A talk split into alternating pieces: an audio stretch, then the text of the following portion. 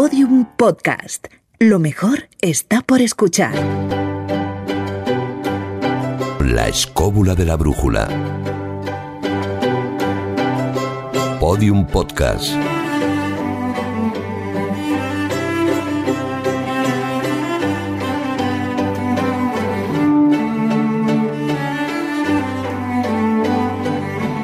Escobuleros, el invierno ha llegado. Ha llegado el fresquito, el mal tiempo, la lluvia y Juan Ignacio Cuesta está... ¿Cómo estás? ¿Estás? Pues estoy un poquito tocado porque los últimos días me ha caído la mundial un par de veces Ajá. y, y, las humedades y tal ya a ciertas edades se notan. Ya, eh, vamos a seguir haciendo comprobación. Tu voz no está tan mal como yo esperaba, ¿eh? La de Juan Ignacio de momento bien. A ver, David, ¿cómo estás tú? Ah, mi voz bien, sí. Sí, bien. Pero hoy tengo que poner de cabreado. ¿Por qué? Hombre, sí, porque se supone que, que esos hombres que cruzaban el océano Ajá. y que empuñaban armas, Sí. pues cu- cuando menos al llegar allí tenían que imponer, ¿no? Al menos imponer respeto, ya no solo por el brillo de sus armaduras, sino también, sí, voz y tal, y seriedad. Sí. Ah, vale. Vamos a Seriedad. Entonces hay que hablar con esta voz. toda la- Ay, ¿Tú, ay, crees, ay. tú crees que hablaban así? Yo- yo Hola, creo- eso, somos conquistadores. Salvo, salvo que tuvieran un pichi pichi en la garganta. No, que llegaran resfriados también, porque en Bueno, el, sí. océano. Y también- afónicos ya ni te también cuento. te digo, te, ¿no? falta, te falta el morrión en la cabeza. Bueno, me, me me conformo con unos auriculares. Eh, Jesús, yo no sé si imponemos el mismo respeto. No lo sé, no lo sé. Yo tengo ahí también un poco la voz tomada. creo También. que es una voz cacofónica. Vaya, hombre. Pero creo que también le da la gravedad que requiere el asunto que vamos a tratar hoy. Pues verdad, un asunto importante. Jesús Blanquiño, ¿cómo estás tú? ¿La voz bien? ¿Todo bien? Juan Carlos Ingelmo, bien. Un servidor Fran Izuzquiza, pues bueno, todo lo bien que puede estar, que tampoco es muy allá. Así que estamos listos para arrancar esta escóbula de la brújula.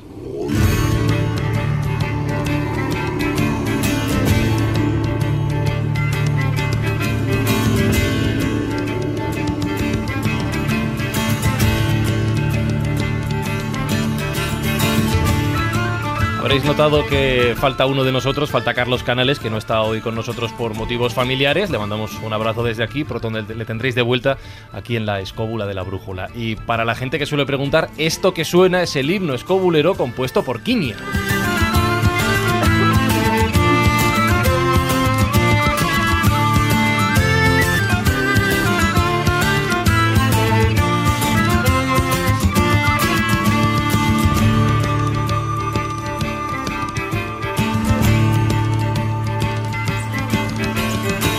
No le hemos puesto nombre todavía, Jesús, a esto, al, al himno escobulero. No, bueno, yo he propuesto uno. Sí. La marcha de las brújulas. Sí, pero no ha habido respuesta. No, porque no, no, no va hacia el norte. Ya, en redes Está sociales. un poco desviado.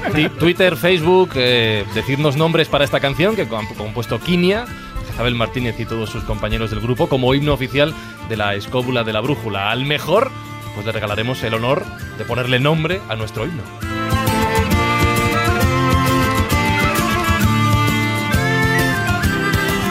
Y dicho todo esto, llega la hora de presentar a nuestro invitado, aunque yo no sé, em, Juan Eslava Galán, ¿cómo estás? Re bienvenido a la escóbula de la brújula. Encantado de estar con vosotros. Que yo no sé si a estas alturas hace falta presentación.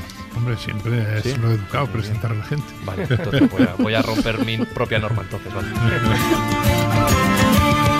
Juan Eslava Galán le conocéis todos, escobuleros, como escritor, como doctor en historia, como premio Planeta, como mente privilegiada de la transmisión de contenidos históricos como amigo de la escóbula, porque si no me equivoco, echando cuentas, es la tercera vez que vienes al programa. Tercera o cuarta. sí, Tercera sí, o cuarta, sí, sí, sí, señor. sí. Yo he estado buscando y por ahí anda. Habitual. Vamos a tener que hacer tarjeta oro como en el, Sí, sí, como sí, en el sí, hormiguero. Además, no hay quinto malo. Vendrá dentro de poco. Bueno, pues. Eh, la conquista de América contada para escépticos. Eh, me- a mí me gusta mucho la coletilla que le pones a, a tus libros. Sí, Una de ellas es esta de para escépticos. Hoy venimos a hablar de conquistadores españoles. Y en este tema, ahí ya lanzo la pregunta sensible. Últimamente, escépticos, hay unos cuantos. Sí, efectivamente. Es muy sano ser escéptico porque le tenemos demasiada, eh, muchas veces demasiado respeto a la, a la letra impresa, ¿no? Entonces siempre, pues uno pues tiene que leer con, con cierto escepticismo. Uno tiene que, que cuestionarse, cu- cuestionarse las grandes verdades que nos cuentan, ¿no? Y es lo que yo hago en estos libros para escépticos. Yo me las cuestiono e intento que se las cuestione el lector, apa- aparte de pasarlo bien. Y en este ejercicio, en este proceso de documentación, te pregunto en general por todos estos libros para escépticos, pero en concreto este libro sobre los conquistadores españoles, ¿Hay alguna verdad, hay algún dato que te haya cambiado? Porque me imagino que tú en el proceso de documentación también adoptas el papel de escéptico.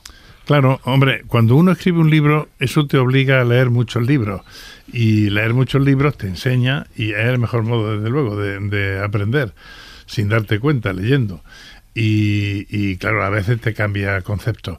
En este no me ha cambiado excesivamente porque en uno de mis, de mis debilidades de juventud, cuando yo tenía 17, 18 años, me leí gran parte de las crónicas de Indias, entonces yo tenía ya la idea un poco formada, ¿no? No ha sido especialmente difícil hacer este libro.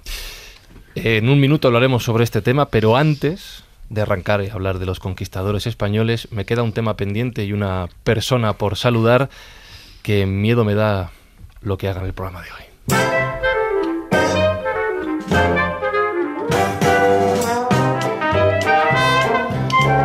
Ser School, re bienvenida a la escóbula de la brújula. Bueno, re, re bienvenida por poco porque Bueno, no, hombre, hoy ¿Qué pasa? Estuviste en el primer programa de la temporada, vuelves ahora, pues re bienvenida. pues se me ha hecho bola. ¿Qué pasó? que Oh, petas. me atoro. Claro, no lo mastica O bien. sea, llevas 10 segundos en el programa y ya la estás liando. No, no, no, yo, yo liarla nada. Luego No. ya contaré los Ya. motivos de mi dimisión, pero ¿Cómo que vengo... tu dimisión? Ya, Sí, sí. Qué poco Dimitir. Llévate la Cuando música, dices Juan dimito, verbo No, performativo. no, perdona, en este país no dimite ni Dios. O sea que no, no puede pues ser. no venís. No, no, aquí no se dimite. ¿Qué es esto de dimitir? Bueno, pues si quieres te lo cuento. No sé. ¿Se nos lo cuenta o no? Yo creo que sí. ¿Me, inter- interesa o sí. no me interesa? Sí. Vale, vale. ¿Seguro? cuenta, cuenta, no, sé. ¿O prefieres mi sección y luego ya me echas? No, yo la sección la vas a hacer, ¿no? Pues hombre. Hombre, aunque sea de despedida. Que has venido Hombre, aquí. esos ocho folios que ha traído. Ya ves. Digo yo que- Hombre, yo la he visto subrayando. Algo de ganas tendrá, ¿no? Sí, sí, sí. sí. Bueno. Hacemos una cosa si quieres. No, ella lo, que, ella lo que espera es que la eches a patadas. Ya. No, no lo voy a hacer. Hombre, Claro, tampoco, ¿sabes? Tampoco, tampoco, que- nos liemos, maestro. Estamos en el siglo XXI. Yo soy hombre de paz. Muy Entonces bien. yo te convido a hacer algo si quieres. Eh, hay tiempo por delante. Ha Piénsate. dicho convido y no conmino. No, he dicho, ah, sí, he dicho, bueno, lo que sea, que yo no hablo bien. ¿Hacer algo Eh, ahora o hacer no, algo que luego? lo, que lo pienses, te doy un rato, piensas si dimites o lo haces y volvemos a hablar. Dimitir es un verbo performativo para los de la ESO, que según lo dices, se cumple. No, no, no, no, pues entonces no has dimitido todavía. Vale, pues entonces lo aplazamos. Te lo piensas. Venga, vale. Vale. Venga, es es diferido esto. Joder. Los grandes personajes de la historia. En la escóbula de la brújula.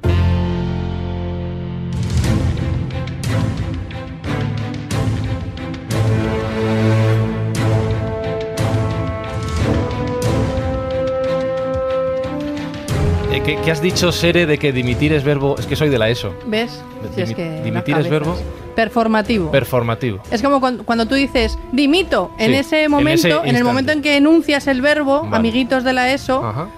eh, ahí vais oyentes de la ESO, ¿no? Hola Twitter. Y un, y- y- y- y un locutor. Y un locutor. Hola Twitter. Tendría que ser Instagram, ¿no? Por aquello. Vale. Es las nuevas modas. Pues en el momento en que lo dices, se cumple. Vale, es y- decir, sí. dimitir o renuncio, cuando dices renuncio. Ya está, ya A pastar. No hay vuelta atrás. Claro, otro verbo ejemplo que no es Sí. salto. Yo puedo decir salto y no saltar. saltas, pero vale. el momento en que dices dimito, dimito. Vale. ¿Y conquistar? Del verbo conquistar. ¿Pero es, es performativo también? No. ¿O, te- o tiene que haber un proceso? No, porque yo puedo decir conquistar y te Y no comes un mojón. Vale, vale, ¿Eh? vale, vale, vale. Voy entendiendo el concepto. Vale. ¿Eh? Lo hablamos ahora, ¿eh? Vale, yo quiero que resolverlo. Luego tuyo. quedamos. Pero claro, eh, eh, efectivamente lo de conquistar, eh, y ya hablamos del proceso de, de la conquista, si lo llamamos así, española en, en América, Jesús, es un proceso también. Como bien dice Sere, yo digo conquisto y no conquisto. Tengo que hacerlo. Y para conquistar en nuestro caso, primero hubo que descubrir, que es uno de los grandes pasos de la historia de España, para escépticos también supongo o no, no lo sé, pero evidentemente si hablamos de este proceso tenemos que comenzar mencionando el nombre de Cristóbal Colón. Sí, bueno, claro. Tenemos que remontarnos a esa hablamos De la, de la conquista de América, entre que dimite y no dimite ser school, pues sí que podemos ir ya haciendo Sí, ha robado. una el- digresión Spoiler. Vuelve al, al rincón. Con, esta nueva aventura que nos propone Juan Eslava que es precisamente hablar de los conquistadores españoles, que sabiendo que viene de su pluma y de su mano, pues no va a dejar indiferente a nadie, ¿no? De hecho, decía Pérez Reverte, y estoy de acuerdo con él, que Juan Eslava Galán cuenta la historia de España como nadie. Además, lo cuenta con esas dosis justas ¿no? de, de erudición, desde luego están de lo más documentados, de divulgación y además siempre con esas pinceladas de sentido de humor. Y eso no está a la altura de cualquiera, porque cuando se cuentan cosas de estas tan espinosas, y más ahora, ¿no? cuando se habla de la conquista o de la reconquista, o sea, son dos palabras que ahora están teñidas de un cierto tufillo ideológico y político, pues digas lo que digas, parece que te van a dar palos por derecha y por la izquierda. Pero sin embargo, Juan Yo creo que tiene la, la autoridad suficiente para ser neutral y decir lo que hay de verdad y mentira, y sobre todo para desmontar leyendas urbanas y mitos falsos que se han transmitido a día de hoy. Cada 12 de octubre ni te cuento lo que se dice sobre la conquista de América. Y es verdad que ahora empezaremos con, Sí. con Colón, porque es obligatorio, ¿no? Pero es verdad que habría que desmentir muchas de las cosas que nos están diciendo y que a veces parece que las creemos, porque como lo dicen y nadie tiene la autoridad, sobre todo con datos en la mano, historiadores que desmientan, pues nos vamos creyendo la cosa. Entonces, una primera pregunta que yo creo que es importante, porque eso nos va a dar pie para ya meternos en Pizarro, en Hernán Cortés y demasiadas y otras personas que pusieron su granito de arena en una parte de la historia de España. Y es cuando Colón llega allí, además está cuestionando a Colón y a todos los demás, se produjo un genocidio. ¿Es verdad eso, Juan Eslava Galán? No, en absoluto. Eh, para que se produzca un genocidio hace falta una voluntad de matar a la gente, ¿no? Eh, cuando Castilla se da cuenta de que ha descubierto una tierra nueva y que esa tierra tiene permiso para conquistarla, ahora diré por qué tiene permiso, pues entonces, claro, conquista la tierra, pero sería absurdo matar a la gente. Porque esa es la misma gente que van a ser tus súbditos y que va a aprovecharlo, ¿no? En esa tierra, ¿no? Entonces no se produce un genocidio. Lo que ocurrió fue que eh, los europeos, no solo los españoles, por razones que también podemos, si queréis comentar, llevaban una serie de enfermedades, principalmente la viruela, difteria, etcétera, una serie de enfermedades que eran propias de Europa y no existían en América. Por lo tanto, los nativos americanos no tenían no tenían cuerpos para Anticuerpos. defenderse, anticuerpos para defenderse de esas enfermedades. Y claro, eso causó una gran mortandad. Ellos que dentro de sus humildes posibilidades nos pagaron con un tipo de, de sífilis Sí. que era también desconocida en Europa y a los 20 años estaba arrasando la sífilis en Europa, ¿no? Pero entonces quiero decir, ¿murieron muchos nativos? Sí. Incluso antes de que llegaran los españoles, una de las causas por las que eh, los europeos, no solo los españoles, conquistan con tanta facilidad sus imperios es precisamente porque están llevando enfermedades típicamente europeas que no existen en esos imperios. Y no me refiero solo a los españoles. Esto lo ha estudiado Jared eh, Diamonds en, en un Ah, sí, famoso libro, que está estudiadísimo y está Explica las causas de conocidísimo. ¿no? no obstante, siempre se ha dicho que la población taína, que era la que poblaba mayormente las islas del Caribe, desapareció por completo a los 25 años. Siempre se ha dicho eso, ¿no? Pero la Universidad de Puerto Rico recientemente ha hecho unos estudios genéticos y resulta que más del 50% de la herencia genética de los nativos que hay ahora, más del 50% es precisamente mm, nativa, antigua, precolombina. Luego el 30 me parece que es africana, pues, los esclavos que llevaron después, etcétera, ¿no? Es decir, que, que no hubo no hubo tal genocidio. Hubo una gran mortandad, evidentemente, pero no hubo tal genocidio. Si hablamos de genocidio ya nos tenemos que remontar al siglo XIX. En el siglo XIX sí se produce un genocidio o intento de genocidio, en- sobre todo en, en Uruguay y, y sobre todo en Chile y en Argentina, menos en Uruguay, ¿no? Pero ya no estaban los españoles, ya eran otros los que estaban allí. Esa raíz de la independencia de las distintas repúblicas, sí, ¿no? sí, sí. De todas formas, cuando estabais hablando de los tainos, em, si los tainos ya de por sí, o sea, y eso cuando ya se, cuando ya no solo es que llegaran los españoles, sino incluso después cuando llegaran los franceses también a, a las islas ahí en el Caribe, el problema de los tainos ya no solo eran las enfermedades, también eran las propias tribus que habían ahí en la zona, sobre todo los caribes. Los caribes, que donde también deriva la palabra caníbales, ¿no? Eran unos de los que, eh, vamos, terminaban contra con los tainos, que eran una tribu muchísimo más tranquila. De hecho, independientemente de que se utilizaran o no em, bueno, pues a los indígenas para trabajos, para una serie de cosas, yo me imagino que luego hablaremos de, ya no solo es dentro de esa conquista hubo una serie de, de, leyes, porque a diferencia de otras conquistas que se habían estado realizando en Europa, se realizaron una serie de leyes que sí que ayudaban y protegían a los indígenas. Me estoy refiriendo a la ley de Burgos de 1512 y luego a la ley posterior, la ley nueva de 1542, 30 años después, que se firmó en Barcelona con bajo el auspicio de Carlos I, creo que fue, ¿no? Entonces, eh, en esas leyes sí que se protegió y de hecho, bueno, pues lo que, eh, lo que se consideraba al hombre, a los indígenas como hombres libres, se prohibía en esas leyes, en la ley de Burgos de 1512, se prohibía especialmente eh, el tema de utilizar a la gente como esclavos, etcétera, etcétera. Sí que luego, evidentemente, bueno, pues la distancia y, y en las encomiendas, que fue uno de los problemas que hubo para el tema de terminar sobre todo con... Sí, los encomenderos fueron bastante fue, salvajes. Fueron bastante salvajes, general, sí. pero, eh, pero que desde España y todas las, las, las reglas, y de hecho la, el, el, que se realizaran estas leyes era para proteger de ciertos abusos para que no se dieran, ¿no? Sí, pero que eso ya estaba estiblecido desde el primer momento y ahora Juan Exactamente. lo. Sí, Eh, La labor de Bartolomé de, de las hecho- Casas es fundamental. De hecho, cuando, bueno, hay que empezar por Isabel la Católica, que es la reina que se supone que está conquistando aquello. Cuando Col- Colón iba buscando, eh, no iba buscando América, obviamente, nadie sabía que existía América. Colón iba buscando las islas de las especias, la especiería, que la especia, pues el clavo, la pimienta, eh, todas estas especias que, que ahora vemos, la nuez moscada, eh, que ahora vemos tan normales en un supermercado, entonces adquirían un precio mm, muy elevado en Europa, comparable en cuanto a negocio a lo que sería la cocaína ahora, ¿no? Es decir, que tú comprabas la especia eh, en Oriente, en la India o en las Molucas, que era donde más se producía, y cuando eso llegaba a Europa había aumentado el valor como dos mil veces. Claro. Así que era un negocio. Eso es lo que va buscando Colón y se topa con América. Eso y oro, que son los elementos que sirven.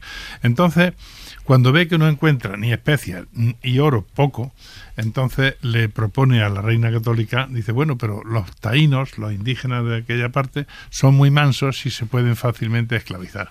Y ella responde, no, son mis súbditos, con los mismos derechos que los súbditos que hay en Castilla, y por lo tanto no se pueden esclavizar.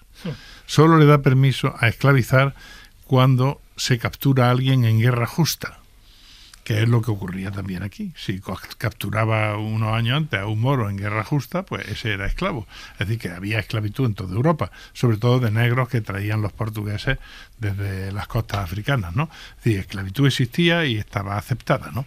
Pero la reina prohíbe que se esclavice a esos indios. Solamente a lo que tú has apuntado antes, los caribes, que era una tribu mínima que procedían, los, caribes procedían de, la- de, la- de lo que ahora es Guatemala y, y poco a poco estaban extendiéndose por las islas, por las islas, em, a costa de la población taína, que era mucho, eh, los caribes eran gente muy Por las belicosa. Antillas mayores, y sobre todo. y Ujú. eran gente muy belicosa y los, y los taínos eran gente muy mansa, ¿no? Y entonces se estaban extendiendo hasta que llegaron los españoles y cortaron con la extensión, como es lógico, ¿no?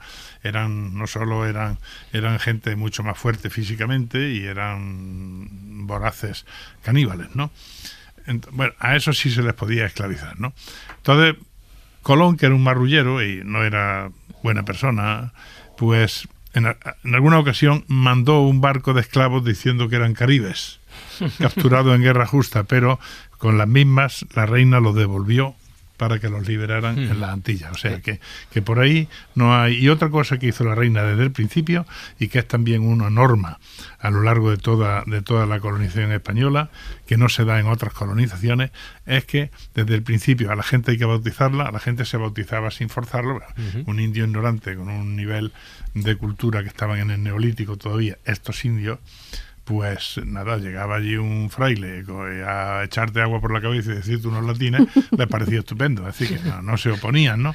Y entonces ya se les ponía un nombre cristiano y se podían casar con los españoles. Es decir, desde el principio se, se considera que son criaturas de Dios y que se pueden casar con los españoles y desde el principio hay bodas mixtas. Pero claro, esto hay que contar un poquito los prolegómenos de, de cómo era la cuestión, porque el, digamos, el eje fundamental en el que se basa de alguna manera la mal llamada conquista de América, que yo creo que no fue una conquista, sino una especie de redescubrimiento de alguna manera a tenor de los portulanos anteriores a la época, porque como tú sabes, Juan, existe un portulano de Angelino Ducer o Angelino de Orto de 1345, en el cual ya aparecen dos islas que se llaman Antil y Brasil.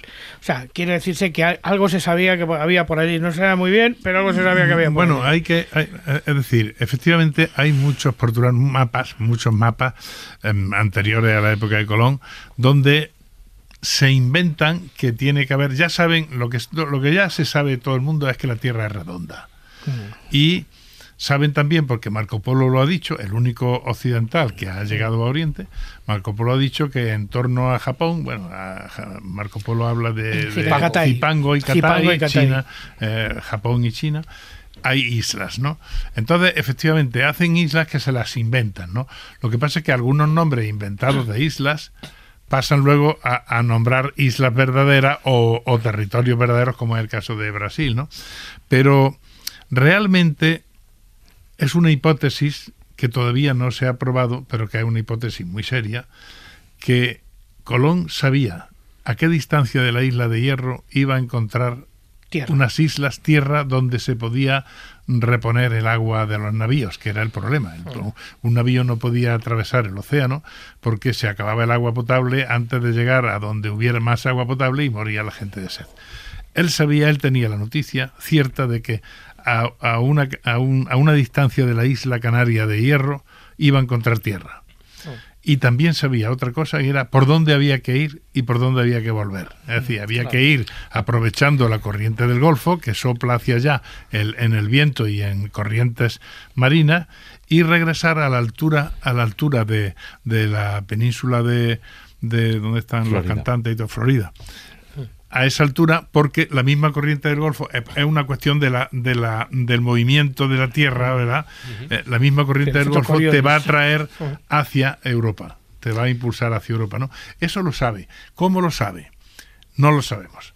¿Que hubo antes que Colón alguien allí? Evidente. evidente. Al piloto porque además hay, hay, una cantidad de leyendas de los indios, de gente blanca con barba, porque los indios eran mayormente imberbes, tenían muy poca barba. De gente blanca con barba y tal que ha estado allí y incluso con algún dios eh, mexicano había con capacete. Capacete es siempre pintamos a los a los conquistadores con morrión lo cual es incierto. En todo el siglo XVI lo que hay son capacetes que es un otro tipo de, defensa de la cabeza no y, y entonces es decir que hay hay indicios, hay muchísimos indicios. Llegó antes gente e incluso podría justificar mitos como el de pero, por ejemplo, el del hombre barbado. Por ejemplo, el, em, los fenicios tuvieron conocimiento suficiente para llegar a América. Y de hecho en América hay más inscripciones fenicias que en el Mediterráneo. Pero son todas falsas. Y corremos el peligro de que si alguna vez encontramos alguna que sea verdadera, la tomaremos también por falsa, porque es que está, es decir, la arqueología americana está, lo que dicen los arqueólogos, machacada. Encuentras denarios romanos, encuentras mm. cosas celtas, compradas en mercadillos de Europa y enterradas allí, ¿no? Por los, claro, en los enredadores, ¿no? Entonces no te puedes fiar de casi nada. Se convierten en opar, ¿eh? objetos fuera de su tipo y de su hay, espacio. Hay una cosa que venía gestándose aproximadamente a partir del año 1453, cuando Sisto IV escribe la, o, impugna la publicación de la cosmografía, donde ya acepta que posiblemente hay una tierra intermedia entre Asia y Europa. Posiblemente, que inspiraría después al principal protagonista de este asunto, que es Alejandro VI, nuestro Papa Borja, Rodrigo de Borja o Borgia, que es el que firma las dos bulas intercaetera nada más que Colonia en América, con lo cual establece los derechos de la corona de Castilla sobre los terrenos conquistados, sobre todo en torno a la evangelización, porque el famoso Papa Borgia, que era tan asesino como dicen que era, resulta que lo primero que hace es decir, perdón, son seres humanos y lo que hay que hacer es evangelizarlos. Y entonces eso lleva al Tratado de Tordesillas. Que es, claro, pero el problema, previamente está el Tratado de Alcobaxa, ¿no? Tordesillas es la consecuencia, ¿no? Pero mm, lo que ocurre es que en este tiempo en que los turcos, hay que empezar por, por fin, la raíz de todo, los turcos se han puesto en plan muy borde y no dejan que llegue eh, la especias de Oriente por el, el, camino tradicional que era la ruta de la seda. La ruta de la seda existe desde la época romana. Ah. que venían cosas de China y de otros lugares, llegaban a Occidente, ¿no? Entonces, mm, los turcos se han puesto bordes y no dejan ni que vayan peregrinos cristianos de Tierra Santa ni que vengan especias, ¿no? Entonces, y al mismo tiempo en Europa hay un resurgir económico, entonces la gente necesita especias. ¿Por qué necesitan tanto las especias? Pues entre otras cosas, porque los ricos solo comen carne, un plato de carne después de otro, y mm, la misma carne siempre, que suele ser carne de caza, bueno, también cerdo, etcétera, que los crían, y claro, los platos son absolutamente monótonos. Si no les pones especias para diferenciarlos, pues no. Y por otra parte, las especies disimulan el, sabor pútrido. pero como no hay frigorífico, claro, como no hay frigorífico, casi toda la carne se come faisandeux. Entonces, ¿qué es lo que pasa? Las especies tienen un gran valor. Y los portugueses piensan que ya que no se puede ir a Oriente mm, por el camino de la seda, pues vamos a bordear África, como esto es redondo, y llegamos bordeando África.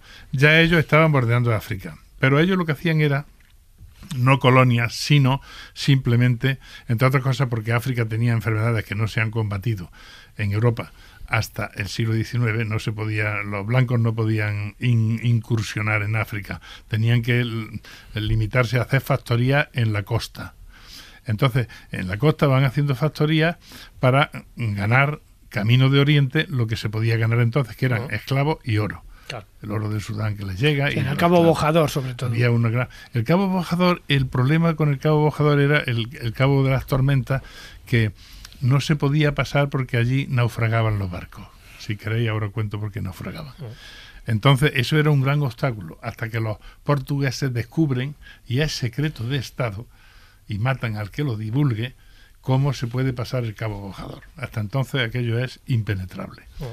Claro, obviamente como los marineros beben mucho, rápidamente se difundió en qué consistía el misterio y lo supieron los marinos de Huelva. Huelva y Portugal son los que usan carabelas y lo que también los de Huelva iban a, hacer rescates. Ir a África por, por negro o por, o por oro, eso se llamaba rescatarlo. Es decir, se daba por, por hecho que esto es nuestro y vamos a rescatarlo. Entonces los de Huelva también van a hacer rescates. Entonces, simplemente Colón llega al, rey de Portugal, que es el más interesado en esta empresa, y le dice, oye, que yo tengo un medio sin darle la vuelta a África, que esto está siendo penosísimo, realmente lo estaba haciendo, tardaron casi un siglo en darle la vuelta a África. Eh, antes de Cristo, unos cuantos siglos antes de Cristo, los fenicios le dieron la vuelta a África en tres años, pero partiendo del Mar Rojo y entrando por el, la Bueno, pues, pues em, ellos llevaban ese camino tan penoso y dice, es mucho más fácil atravesar el océano. Entonces, el, el rey de Portugal em, va a sus cosmógrafos de la corte, de la Universidad de Lisboa, y le dice, oye, ¿esto que dice este tipo es cierto? Y ellos hacen los cálculos y dicen, no, este tipo será muy buen marino, pero está equivocado. Cree que la Tierra es como, como una naranja y en realidad es como un melón. Es mucho más grande. Está equivocado. Ellos llevaban razón. Colón estaba equivocado. Lo que pasa es que, claro, luego se encontró América por casualidad. Entonces, eso que ya había dicho que eran 40.000 kilómetros Por eso él va después a Castilla e interesa a Castilla en el asunto el Papa anterior le había concedido a, los portugueses que, en fin, que, que, sí, que podían bajar y que podían conquistar. ¿Por qué? ¿Y el Papa qué tiene que ver con esto? Bueno, se supone, hay, que verlo en el contexto de la cristiandad. Eh, y de la época. Y de, bueno, claro, la cristiandad de la época, claro, que, todo el mundo cree firmemente en, es decir, no se, la religión no se discute. Entonces, ¿qué es lo que pasa? Piensa, Vamos a ver, el Papa es el vicario de Cristo en la tierra, el vicario de Dios. La tierra es de Dios, luego el Papa puede disponer como quiera de la tierra. Y el Papa lo que le ha dicho a Portugal es que sí, que puede avanzar en su colonización lo que quiera, siempre que convierta y bautice a la gente, ¿no? Y cuando se incorpora también Castilla, y entonces hay por medio una guerra entre Castilla y Portugal, la de Juana la Beltraneja, etcétera, pues el Papa para mediar entre los dos, dice, bueno, pues entonces vamos a hacer una raya, vamos a partir, vamos a partir como si fuera una sandía el mundo, y entonces la parte de la, de la izquierda le corresponde a, a los portugueses y la parte de la derecha le corresponde a los castellanos, a la corona de Castilla. Oh. Y eso hace que, bueno, Colón, los portugueses ya no tienen la competencia española, la competencia española quiero decir castellana, todavía no existe España no tienen la competencia castellana que le estaban haciendo la competencia los marinos de Huelva, le estaban haciendo la competencia en los rescates. Bajaban a Guinea porque también sabían ya cómo dejar el cabo bojador y bajaban a Guinea a los rescates. Entonces se quitan la competencia de los españoles a cambio de los españoles, perdón, los castellanos. Los castellanos pueden conquistar las Canarias que todavía no estaban conquistadas por completo y además cualquier isla que haya a mano derecha. Y, el camino de mano derecha queda expedito para que los españoles intenten llegar a las Molucas, lo mismo que los portugueses están intentándolo bordeando África. El que llegue antes se podrá hacer mm, inmensamente rico, ¿no? Mm, obviamente llegaron antes los portugueses. Aparte de que con la división esa de la sandía que he dicho antes, la parte, la parte del Atlántico estaba clara, pero la parte de atrás no estaba tan clara. Ahora ya con los conocimientos geográficos que tenemos ya sabemos que le correspondía también a los portugueses, pero durante un tiempo hubo conflictos hasta que Carlos V se puso ya de acuerdo con el rey Portugal y dijo, bueno, tú me das una pasta y yo a cambio te dejo eh, aquello ya que no se discuta que sea portugués. Sí, no, y además cuando se empezaron a producir determinados descubrimientos aparentemente casuales como el de Cabral en 1500 que Pedro descubrió Brasil y donde parece que no era tan casual sino que sabían perfectamente a dónde iban. Es verdad que los prenautas, en fin, toda esa gente que ya llegó a esa, a esa zona ¿no? todavía desconocida que luego se llama América, pues influyó muchísimo y estoy convencido que Colón llevaba información privilegiada. Posiblemente llevara información, pues esa del piloto anónimo, ¿no? De Alonso Sánchez de Huelva, pues posiblemente llevara información privilegiada de su suegro, ¿no? Que era el gobernador de Puerto Santo. Y seguramente llevará algún tipo de mapa o de bosquejo anterior que se hizo y que Gavin Menzies, entre otros, pues lo especula. Pero bueno, un poco volviendo a la personalidad de Colón, ¿no? porque yo creo que es interesante para centrarnos más en los, en los conquistadores. Tú haces un perfil psicológico en, en tu libro donde no queda bien parado, pero que en el De fondo... hecho, ha, dicho hace un rato, era marrullero Era y mala marrullero. persona. Bueno, hay una circunstancia, aparte de otras que ocurren a lo largo de, de su vida, eh, él da, creo que una recompensa de 10.000 maravedíes a aquel que aviste tierra, entonces ese Rodrigo de Tiana, que por cierto creo que no se llamaba Rodrigo de Tiana, se llamaba de otra manera, él lo avista y al final no le da los 10.000 maravedíes y que se los Juan- queda a él. Es decir, Juan Rodríguez Bermejo se llamaba. por eso digo, Va pero siempre se ha dicho... temazo. Sí, sí, hay, hay, hay seres cool como está Y, él. y- y se está enfadó tanto que se convirtió al Islam. Sí, sí, y se, fue, y se fue al Magreb, de hecho. Por después de 10.000 esto- maravedíes de nada. Después de esto, Hombre. ya como oro. Bueno, mm, Colón ahí eh, evidentemente fue poco generoso. Sí. Pero es cierto lo que dijo, es decir, mm, llevaban unos días un tanto mosqueados los de la flota porque eh, no aparecía tierra y había poca agua y la que había estaba podrida. Colón sabía más o menos cuándo iban a ver tierra. Entonces Colón estaba pendiente, claro, estaba muy pendiente de noche en mirar en la oscuridad y parece que vio alguna luz, pero no quiso decir nada por si había sido una figuración suya y al día siguiente se liaba la de Dios. Entonces, al día siguiente, cuando efectivamente este hombre que estaba en la cofa gritó tierra, él dijo, bueno, yo vi las luces, las vi yo Ya, anoche". pero eso, eso no se vale. Hombre, como se en el patio del aunque, cole. Aunque sea verdad, est- estuvo muy feo. Porque Es que Colón... le da al almirante. Mira, sí. Tengo un problema, Juan. Y es que me está gustando mucho escucharte, lo cuentas muy bien, lo relatas muy bien, pero en la escóbula siempre andamos peleándonos con el reloj. Llevamos ya más de media hora de programa, ¿verdad? Más o menos. y tenemos que hablar de varias eh, figuras sí, más. Sí, sí, sí, sí. Color, al final se nos está escabullendo, que daría mucho de sí.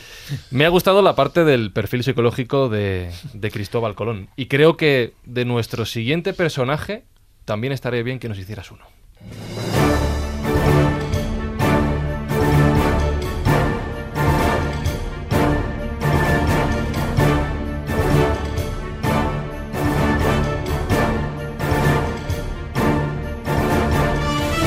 Has dicho, has dicho que Colón era marrullero, mala persona, aprovechadete, ¿no? Die- ¿10.000 baravedíes era mucho dinero, por Sí, cierto? era mucho. una Por eso se era- enfadó y por eso se hizo vale, normal, de- normal, era buen dinero. Eh, Hernán Cortés, ¿qué tal era? ¿Era majete, bien tío, buen encar- bien encarado? o Bueno, también- tenía estudios, bueno, tenía estudios. Tenía eh, estudios, por lo sí, menos. tenía- Bueno, Sí, sí. tenía, primero tenía estudios. Sí. y Era un tío guapo, eh, Guapo. apuesto, eh, muy mujeriego. Ah, Hay cierta sospecha en su época de que hubiese matado a su mujer. Es decir, que. Ahí ya que- estamos. pero bueno, ya- son solo sospechas no Flecos, probadas. detalles. Está no, perdiendo. no sí. probadas. Vale. Y, y en cualquier caso era un hombre de una preclara inteligencia. Eh, ¿Por qué lo digo? El tipo le da permiso al gobernador de Cuba, Velázquez se llamaba, le da permiso para que explore tierra firme. Tierra firme es como llamaban al continente, lo que no es islas. El tipo va a explorar tierra firme, pero no tenía permiso para poblar, que era distinto, ni conquistar. Bueno, normalmente se exploraba, después se conquistaba y después se poblaba. El tipo, cuando llega y ve indicios de que allí sí que puede haber oro en cantidad, lo primero que hace es poblar. Y puebla para que lo nombren alcalde. Al nombrarlo alcalde, se desliga de la autoridad que lo ha enviado a explorar. Pero claro, si esto se dirime después en Castilla, lo más normal es que lo ahorquen. Y si es noble, que lo degüellen, que era como se mataba entonces. Entonces el tipo lo que hace es que le manda un buen cargamento de oro a Carlos V y Carlos V, claro, le da todas las bendiciones, no solo permiso de poblar, sino lo que te salga. Y así es como se anduvo. Después, el problema que tenía era que llevaba pocos hombres, porque claro, iba a explorar, no iba ni a conquistar ni a nada. Con esos pocos hombres se las arregla para dirigirse cuando sabe que hay una gran civilización que es la mexica, mal llamada azteca, en Tenochtitlán, que es una capital de la que dicen maravillas, y de hecho era una capital muy adelantada a todo lo que había en Europa en cuestión de urbanismo, pues el tipo se dirige hacia allá y el tipo ve que hay los, los mexicas son unos tíos abusones que tienen sojuzgado a todos los pueblos de alrededor, le hacen de vez en cuando guerras gratuitas, que son guerras floridas, para coger prisioneros, no para matar a nadie, sino coger los prisioneros, porque sus dioses exigen sacrificios humanos que consiste en abrirte el corazón con una con un cuchillo de obsidiana y secarte, abrirte el pecho y sacarte el corazón palpitante. Entonces, claro, él va acogiendo a esos pueblos que rodean a los mexicas y con eso hace un gran ejército, porque él cuando más españoles lleva, lleva 1600 y no todos son soldados. Entonces, aunque tengan mejores armas, pero se van a enfrentar a, a un imperio mm, guerrero. No son ya los indiecitos pobres desgraciados que hemos dejado los taínos, que hemos dejado en las Antillas. Esta gente, esta gente numeroso. está eh, mucho más numerosa. Claro. ¿Y qué es lo que hace? Pues bueno, a pesar de que en la noche triste tiene un grave revés, sin embargo se hace, se hace con ese imperio apoyado. Por eso a veces se dice, es una paradoja, pero es cierta, que la conquista la hicieron los indios, ¿sí? porque son los españoles ayudados por los indios. Y así hizo la conquista en Tenochtitlán y allí sí que encontró oro en abundancia, así es que eso fue ya un, un buen start. Porque para- españoles españoles no llegaban a 600 como tal. O sea, la, la 400, primera sí. Cuando más, en un principio llevaba solo unos 300, pero después, después tuvo también la inteligencia que manda, Velázquez manda a Pánfilo de Narváez con un ejército más numeroso a- contra Cortés y el tipo lo que hace es lo derrota con una estratagema y se queda con todos los soldados. Es decir, que, que lo, que hizo, lo que hizo el otro fue alimentarlo, darle Bueno, más la mayoría material. eran indios, indígenas de allí, cabreados con los mexicas y que de alguna Claro, forma ayudaron. claro, ayudaron Fundamentalmente para- creo que los mixtecos eran los que estaban más, más oprimidos de alguna manera por los mexicas, ¿no? Y, Sí, ellos oprimían igualmente todos los pueblos de alrededor. Además, mm, era pr- pr- primero unos impuestos abusivos y encima, de vez en cuando, sin venir a pelo, te hacían en la guerra porque necesitaban coger prisioneros. Y es decir, que era, era la cuestión que había, ¿no? Eh, Se ha dicho que era porque tenían déficit también de, de Proteínas, de ¿no? proteínas y necesitaban la carne porque eran también caníbales. Pero bueno, el canibalismo que usaban era un canibalismo, estaba en, en cocina y en gastronomía estaban más avanzados que Europa y el canibalismo que usaban era, era más bien ritual. Sí, sí, no era se- gastronómico, no, era se más comían la parte sí. del muslo, lo- los brazos, tal, y lo otro se lo echaban porque tenían un buen zoológico también allí en Tenochtitlán, lo otro se lo echaban a las fieras, ¿no? Pero en fin, esa era la historia, ¿no? En algunas cosas estaba muy avanzado, pero claro, perdieron fácilmente, entre otras cosas, por la guerra esa que hacían, que no era la que hacían los españoles, los españoles venían de Europa y era a matar gente, ¿no? De hecho, en alguna ocasión cogieron entre seis a Cortés prisionero y no se le ocurre matarlo, sino que quieren llevárselo para sacrificarlo y dieron tiempo a que los españoles lo liberaran, ¿no? Es decir, era una guerra, digamos, torpe desde el punto de vista europeo.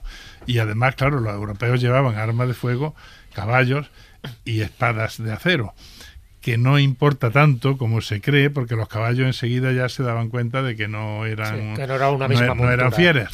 Y el, las armas de fuego podías dispararla una o dos veces y ya está. En plena batalla no podías cargar. Y es cierto, las espadas de acero funcionaban mucho, pero es que se enfrentaban a grandes muchedumbres. Los otros estaban en la edad del cobre, todavía solo conocían el cobre. Y curiosamente, para ser una civilización tan avanzada en matemáticas, astronomía, etcétera, no conocían la rueda. Mejor dicho, la conocían solo en juguetes En para los niños. sí, sí. En juguetes hay ruedas, pero después ellos no aplicaban la rueda a, a las mil cosas en que se puede aplicar una En rueda. ¿no? culturas anteriores como la Olmeca Claro. se han encontrado Claro, también sí. juguetes con ruedas. sí. Pero ¿no crees que un factor también para añadir a todo eso que has dicho es que se consideraron dioses, eh, por lo menos en una primera fase, y por eso les tenían un respeto, una el- reverencia? Sí, el, el- el emperador con- creía, estaba convencido de que, de que los que venían, por las leyendas esas que dije antes, ¿no? de que eran barbudos, blancos, y, y, bueno, que, que- que eran dioses. Y decir, que venían del este Y también. de hecho, y de hecho Cortés hace ver que bueno, él viene de un señor que es hijo de los dioses, que es Carlos V, y que por eso cuando el otro le manda cada vez más cargamentos de oro y le dice no vengas, porque el otro tiene la sospecha de que viene para su daño, ¿no? Él dice, no, no, porque el emperador que me manda, el gran señor que me manda del otro lado del mar, me dice que yo tengo que ir personalmente a ver lo que hay, ¿no? Y bueno, esa es la historia de, de Cortés y la conquista. Luego, cuando se vino, vino a España y pasó ya su vejez en España, él se consideraba mexicano. Él dejó en su testamento que lo enterraran en México. Y, y en México está enterrado. Claro, y tenía hijos ahí, además ahí la bueno, historia. hijos tenía Pero- seguramente pero- Y eso que no otra- muere en México, No, no muere en muere en un México. pueblo de Sevilla. Pero eh, además yo creo que al hilo de lo que estabas diciendo de que el tema de los dioses o no, o si provenían o no de los dioses, yo creo que esa es una de las bazas mm, y tú estabas apuntando, Hernán Cortés era muy inteligente.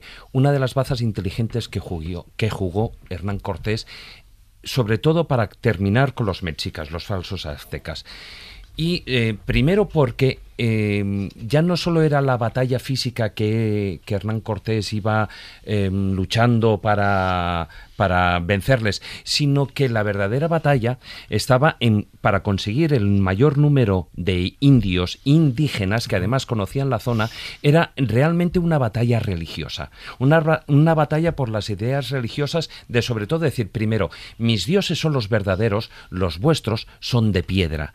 E incluso cuando cada vez que, que Hernán Cortés eh, accedía o a alguna de las ciudades o a alguna de las pirámides, él lo que hacía era destruir los altares eh, e incluso todo lo que eran las estatuas y tal las destruía como una manera de eh, demostrar que sus dioses no eran nada para lo que eran los dioses, digamos, cristianos. es lo que hacían los romanos, los que hacían los sumerios, los que hacían los persas cu- cuando entraban en algún lugar, que era precisamente destruir un poco sus símbolos de identidad. Y, y además, de esa manera, sentar, decir, ¿veis? Yo los estoy destruyendo y no pasa nada. Y no pasa nada. Con lo cual, eso ayudaba también entre la tirria que les tenían a los mexicas, porque, a ver, eh, quien más, quien menos, les habían cogido amigos, familiares, Claro. eh, gente de la tribu, y que habían sido, eh, bueno, pues eh, matados, sacrificados para los dioses de los mexicas. Con lo cual, em, vamos, que no eran los más simpáticos, ni los más famosos, ni los más, ¿sabes? Con lo cual, todos los indios indígenas, pues entre uno y otro, evidentemente, apoyaron más a Hernán Cortés. Y eso contribuyó a que la, esa parte de conquista fuera mucho más sencilla para él.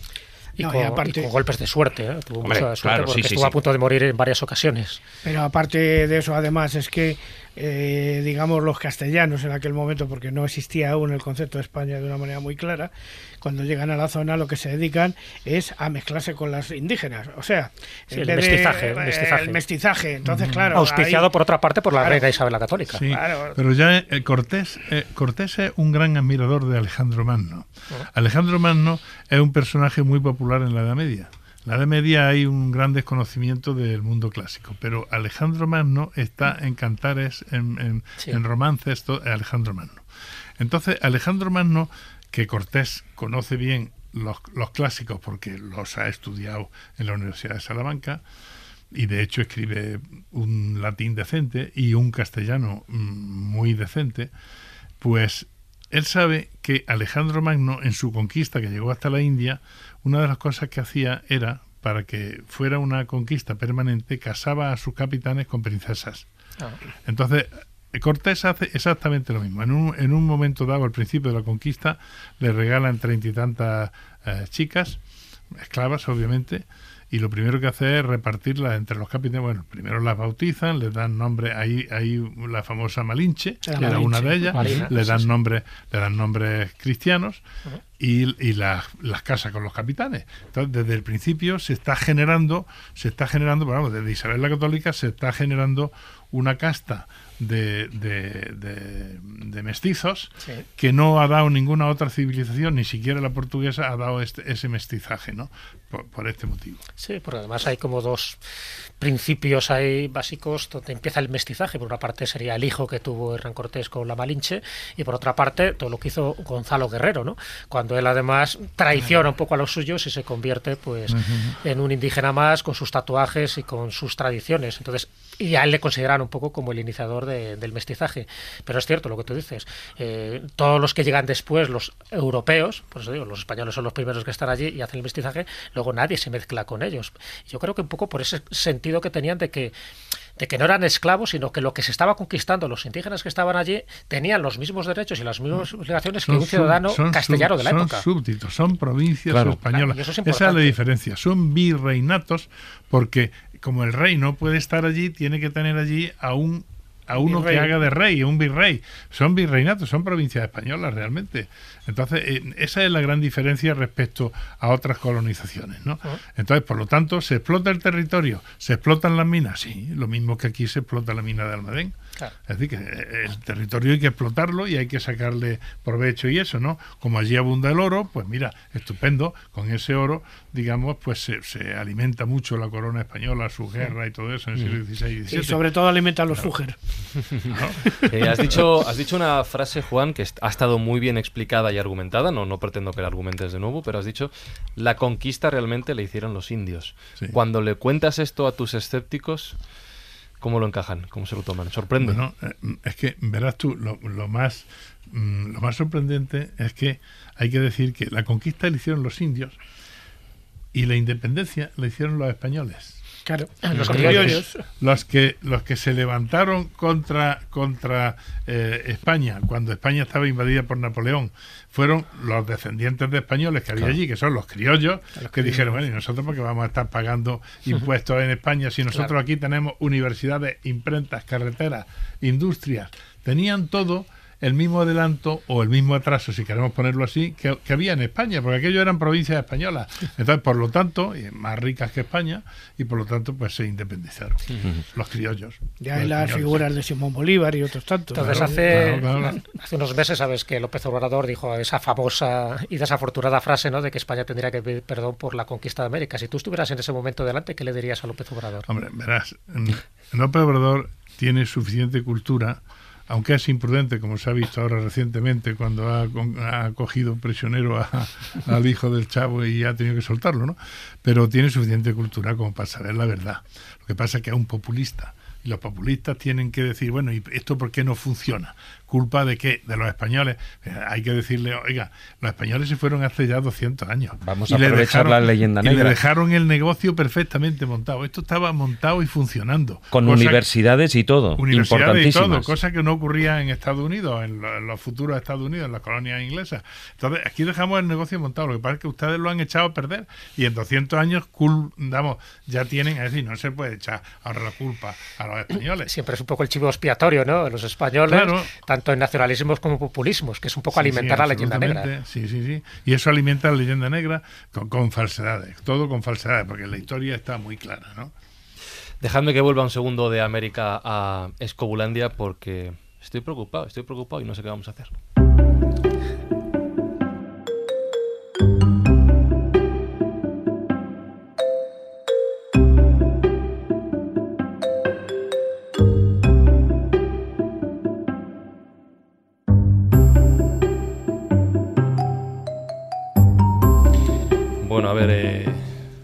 Sere, ¿Qué pasa? ¿te lo has pensado ya, tu verbo?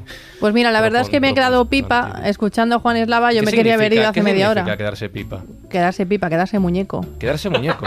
No sé. Hablas más millennial que yo. Es que soy millennial. Ah, vale, entonces nos entenderemos. Que te has quedado. Bueno, pati- no, porque yo veo películas. Patidifusa, no. Patidifusa. Yo, yo soy, yo soy millennial, pero de los incultos. Yo soy Claro. millennial pureta, soy dando al palo ya. ¿Qué, ¿eh? qué vas a hacer? ¿Te quedas o.? o- Pues si sigue ¿Llevas- hablando lle- Juan. Sí. Bueno, tengo una condición. Vale, es más, me voy a poner yo condicionosa. Vale. ¿eh? Si Maese canta Sí, un temazo sí. Que hemos hablado antes, pero no digas el título a ver Ah, si estos habido- saben de qué va la vaina. Ha habido A ver, que, que a Maese no hace falta decirle, oye, a ver, una apuesta a ver si canta. Si va a Si cantar. algo no- Si va nos ha quedado claro en las cobulas es que a Maese basta con decirle que haga una cosa para que no la haga. Sobre todo cantar. Y canta igual. Canta igual, sí, o sí. Sí. Así que por favor, O sea que- dentro vídeo. O Esto sea es la que radio, si, si se. A ver, si Maese canta, haces la sección. Sí. Vale, lo de dimitir ya. lo hablaremos, pero la sección la hago. No te vas ya, ¿no? Eh, Lo único que necesitamos es rever, porque sí, si no, no me vale. sale el coro. Pues a ver, ir- claro. ir, ir- ¿Eh? ir preparando Juan Carlos la rever, pero luego para luego, Pero para, para dentro, luego, para ¿eh? dentro de un rato, no hay ninguna prisa, ir trayéndola de donde esté la rever y entonces te quedas. Porque, o sea, quiero decir, has puesto una condición que en la escóbula es tontería, va a cantar igual. Pues sí, lo sé, Claro. me lo pienso. Vale. Pues que cante Juan. Bueno, pues entonces firmamos, ¿no? Luego serendipia. Firmamos parcialmente, sí. Vale. Luego seguimos. Vale, voy al No baño. Para tus dudas, comentarios, sugerencias, contacto arroba laescóbula.com. Escríbenos.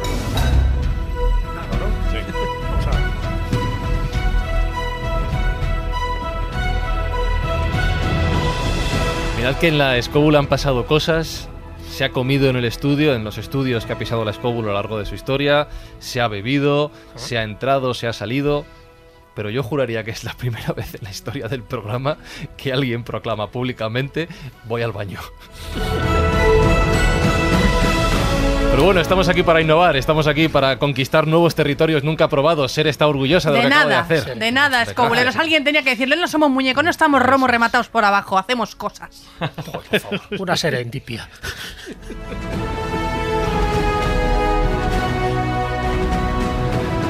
I- Iba a decir, eh, vamos a hablar de cosas serias, pero creo que ir al baño, si tienes También es necesidad, serio, también lo es. es así que no. Vamos a hablar de cosas históricas. Eh, eh, te voy a preguntar por otro perfil psicológico que nos cuentes cómo era. Eh, Colón era un poquito marrullero, un poquito aprovechado. Hernán Cortés tenía sus cositas también, aunque era guapo, bien parecido, y entraba bien. Pizarro, ¿cómo era? Mi, mi tocayo. ¿qué tal? Era Pues, más feo. em, Más Muy feo. distinto. Fíjate, es curioso. porque raro era- eso en era, nuestro nombre, Era pero- pariente de, ¿Sí? de Cortés. Ajá. Pero, y siempre se, se dice, ¿no? Que, que venía de, de- Era porquero en Extremadura. No es cierto. El padre tenía, tenía cerdo y, eh, como ha ocurrido hasta y sigue ocurriendo, pues uno está en el negocio familiar y uno también, pues colabora, ¿no? Pero es decir, no era. Pero claro, no había pasado por la universidad ni nada de eso, ¿no? Era una persona con la cultura justa, como casi todos los que iban a América. Él va a América, como todos, a hacer fortuna. Pero cuando lleva allí ya 15 o 20 años, no ha salido de pobre nunca y ha pasado ya pues, bastante fatiga, ha demostrado que es un buen guerrero. Y entonces le llega, le llega la, mm, el rumor de que hay un sitio que se llama Pirú, donde hay oro. Y entonces, ya para entonces habían los españoles. Bueno, hay que decir que durante siglo y medio los españoles se vuelven locos, no solo los españoles, sino también los ingleses y los franceses que ya se han incorporado en el norte de América, se vuelven locos buscando el paso, el paso por antonomasia. Es decir, a ver por dónde se pasa al otro océano, porque lo que queremos es llegar a la especiería, a las malucas. No nos conformamos con esto, queremos llegar allí donde los portugueses están haciendo ricos. Y todas las miradas confluyen en Panamá. nosotros ahora miramos, miramos el, el, mapa mundi y nos damos cuenta de que es que América ocupa de polo a polo, que no hay paso. Y lo de Panamá, claro, eh, son pocos kilómetros, pero mm, por ahí no pueden pasar tampoco los barcos, ¿no? Hasta ahora. imagino diciendo está en todo el medio América. Entonces, hasta que hasta que Magallanes por fin sí encontró un paso dificilísimo, pero lo encontró, el, famoso estrecho de Magallanes, abajo del todo, pues hasta no se va a encontrar paso. Entonces, este hombre, cuando están ya en Panamá y solo se habla de buscar el paso, él le llega la idea de que hay un imperio, el Pirú, donde hay oro. Y entonces él organiza, un, realmente fue una compañía, una compañía de tres socios, que bajaron y llegaron al Pirú y siguió el mismo esquema de que había seguido su pariente Hernán Cortés. Al que admiraba, por otra parte. Al que admiraba mucho y se había entrevistado con él en Toledo y el otro le había contado cómo lo había hecho. Entonces, pues llega y, y, cae en la trampa, bueno, inocentemente, el emperador, el emperador eh, de Perú, el Inca, inocentemente creyó que cogía a los españoles en una trampa. Realmente fue él el que cayó en la trampa de los españoles y en cuanto se hicieron con él, se descabezó el imperio, un imperio muy expansivo. Era, el imperio era tal que no tenía nombre. Eso de Pirú era un nombre, no tenía nombre. El nombre era los cuatro puntos cardinales porque se suponía que todo era suyo, que tenían que seguir extendiéndose. Así que llegaron los españoles y quebrantaron aquello, ¿no? Y bueno, ya sabemos eh, la historia que es por otra parte cierta, que le pide como rescate que la habitación donde esté la, la llenen de oro hasta donde alcanza la mano. Él en el contrato puso, pero con oro, con instrumentos que no estén chafados, porque ya vio que los españoles eran un poco también tramposos y dijo, por lo menos no aplastéis los vasos, sino que a donde llegue, pero con los vasos enteros, ¿no? Y nada, y esa, y esa es la historia. Así se conquistó también Perú. Y luego ya lo último que quedaba ya por conquistar, el rabo por conquistar, era, era Chile, donde también se creía que había mucho oro. Y allí fue Valdivia, no encontró mucho oro, pero encontró los indios más salvajes de todo el continente, que fue que dificultaron mucho la conquista. Hay que decir que cuando los españoles se fueron de allí, en el siglo ya, a principios del siglo XIX, quedaban regiones poco explorada o por conquistar. No, no habían conquistado todo, sino que donde no compensaba, porque no había grandes, mm, eh, decir, eh, grandes recursos, ah. o los indios eran muy salvajes, o la, o la misma la misma naturaleza era muy salvaje, como todo el mato grosso, todo el eh, pues eso no lo, no lo habían, o, el, o la zona araucaria y todo eso, ah. eso no lo habían colonizado. Eso ya lo colonizaron los las repúblicas que sucedieron a los españoles. Eso como... Ah, no, digo que el caso de Pizarro, hay mucha gente que desconoce que sí que estuvo ya con Núñez de Balboa precisamente para el descubrimiento ¿no? del Mar del Sur, el mar, vamos, el Pacífico. Entonces él ya tenía experiencia, ¿no? Cuando llega, además, consigue llegar también a Panamá, ¿no? Con Pedrairas Dávila. Claro, de allí es de donde parte la conquista. Y ahí le viene un poco ya toda la, toda la información, pero toda la experiencia. Y él, claro, yo todos estos conquistadores que estamos hablando tenían sus virtudes, pero también sus defectos, ¿no? Colón los tuvo, igual que le pasó a Hernán Cortés. En el caso de Pizarro, yo creo que se alía con alguien que en principio es su amigo y su socio íntimo, que es Diego de Almagro, pero al final se convierten en archienemigos. Yo creo que esa rivalidad, esa especie de guerra tiene, civil que tiene entre su sentido. Él se consideraba un hombre muy tosco y él no quería no quería venir a España a contarle lo que había eh, están siguiendo el mismo esquema que siguió, que siguió Hernán Cortés. Entonces, él no quería venir, él prefería que viniera el otro. El otro era, es decir, el más conquistador era él, el otro era el socio. Pero nada, al final dijeron, no, no, tú que eres el que ha hecho y tal, ve tú y tú te explicas y tal. Y el emperador lo que hizo fue darle a él casi todo el mando y al otro le dio muy poco. Entonces el otro ya, desde el principio, el otro se considera un igual y además quiere también militarmente, quiere destacar como ha destacado Pizarro. Y entonces desde entonces surge esa rivalidad que al final va a hacer que haya una guerra entre ellos, eh, eh, a consecuencia de la cual van a morir los dos, porque él mata a Almagro y el hijo de Almagro lo mata a él. Es decir, que bueno, es, em, hay que ver también en el, en el contexto de que son gente ambiciosa y son gente que rápidamente tira de cuchillo. No, y además, la, la, no sé si la mala suerte que cuando Pizarro muere, que bueno, que le entierran allí, ¿no? en, la- en Lima, pero ocurre que su cadáver empezó a tener un trasiego tremendo, ¿no? Y ha estado desaparecido durante muchísimo tiempo hasta que apareció Ahora sí, lo han sus huesos y se han reconocido los que son huesos los y- huesos. Y, han hecho un estudio forense de los huesos y sabemos incluso las heridas que le dieron, Sí. así que lo, lo- lo acribillaron, Lo ¿no? acribillaron a puñaladas y tal. A puñaladas. Pero durante bastante tiempo, no sé si conoces esa anécdota, en la Catedral de Lima aparecía una momia que decían que era la de Sí. Francisco Pizarro, pero que era una momia que correspondía a otro, entre otras cosas porque esa momia tenía cabeza y se sabe que estaba Bien, descabezado. descabezaron. Entonces, eh, durante mucho tiempo se le rendía honores y ofrendas Sí, y tal sí, sí, a alguien que iba a ser un fraile anónimo, ¿no? Eso era en el tiempo en que todavía se le rendían honores a, a los conquistadores. Exacto. Ahora ya no, ha cambiado mucho ahora la no, película. ahora están quitando las- todas las estatuas de Colón y de los conquistadores. Las de Pizarro, ya en 20 años se ha cambiado de sitio tres veces, la de Pizarro. Y ahora la han puesto en un parquecito que por allí no pasa nada. Claro, en Lima te refieres, porque por lo menos la de. Trujillo en Cáceres no, sigue no, la ahí. De Trujillo sí. Por cierto que no tiene nada que ver con Pizarro. Ah, es decir, Pizarro era más bien chico, feo, y lo que hay en Trujillo, esa espléndida plaza maravillosa, Hay que adornarle. es, es lo que hay allí con el penacho de plumas incluso en el casco y tal, es un condottiero italiano, ¿no? De- guapo y, y, eh, aparatoso, ¿no? Pero bueno, está muy bien que se le haga que se le haga justicia en España, ¿no? De todas maneras, fíjate, hemos estado hablando de primero Colón, Hernán Cortés, Pizarro, así de, de refilón y por el tema de, del- del Pacífico, eh, Vasco Núñez de, de Balboa, que estuvo en la zona de Panamá, el Darién.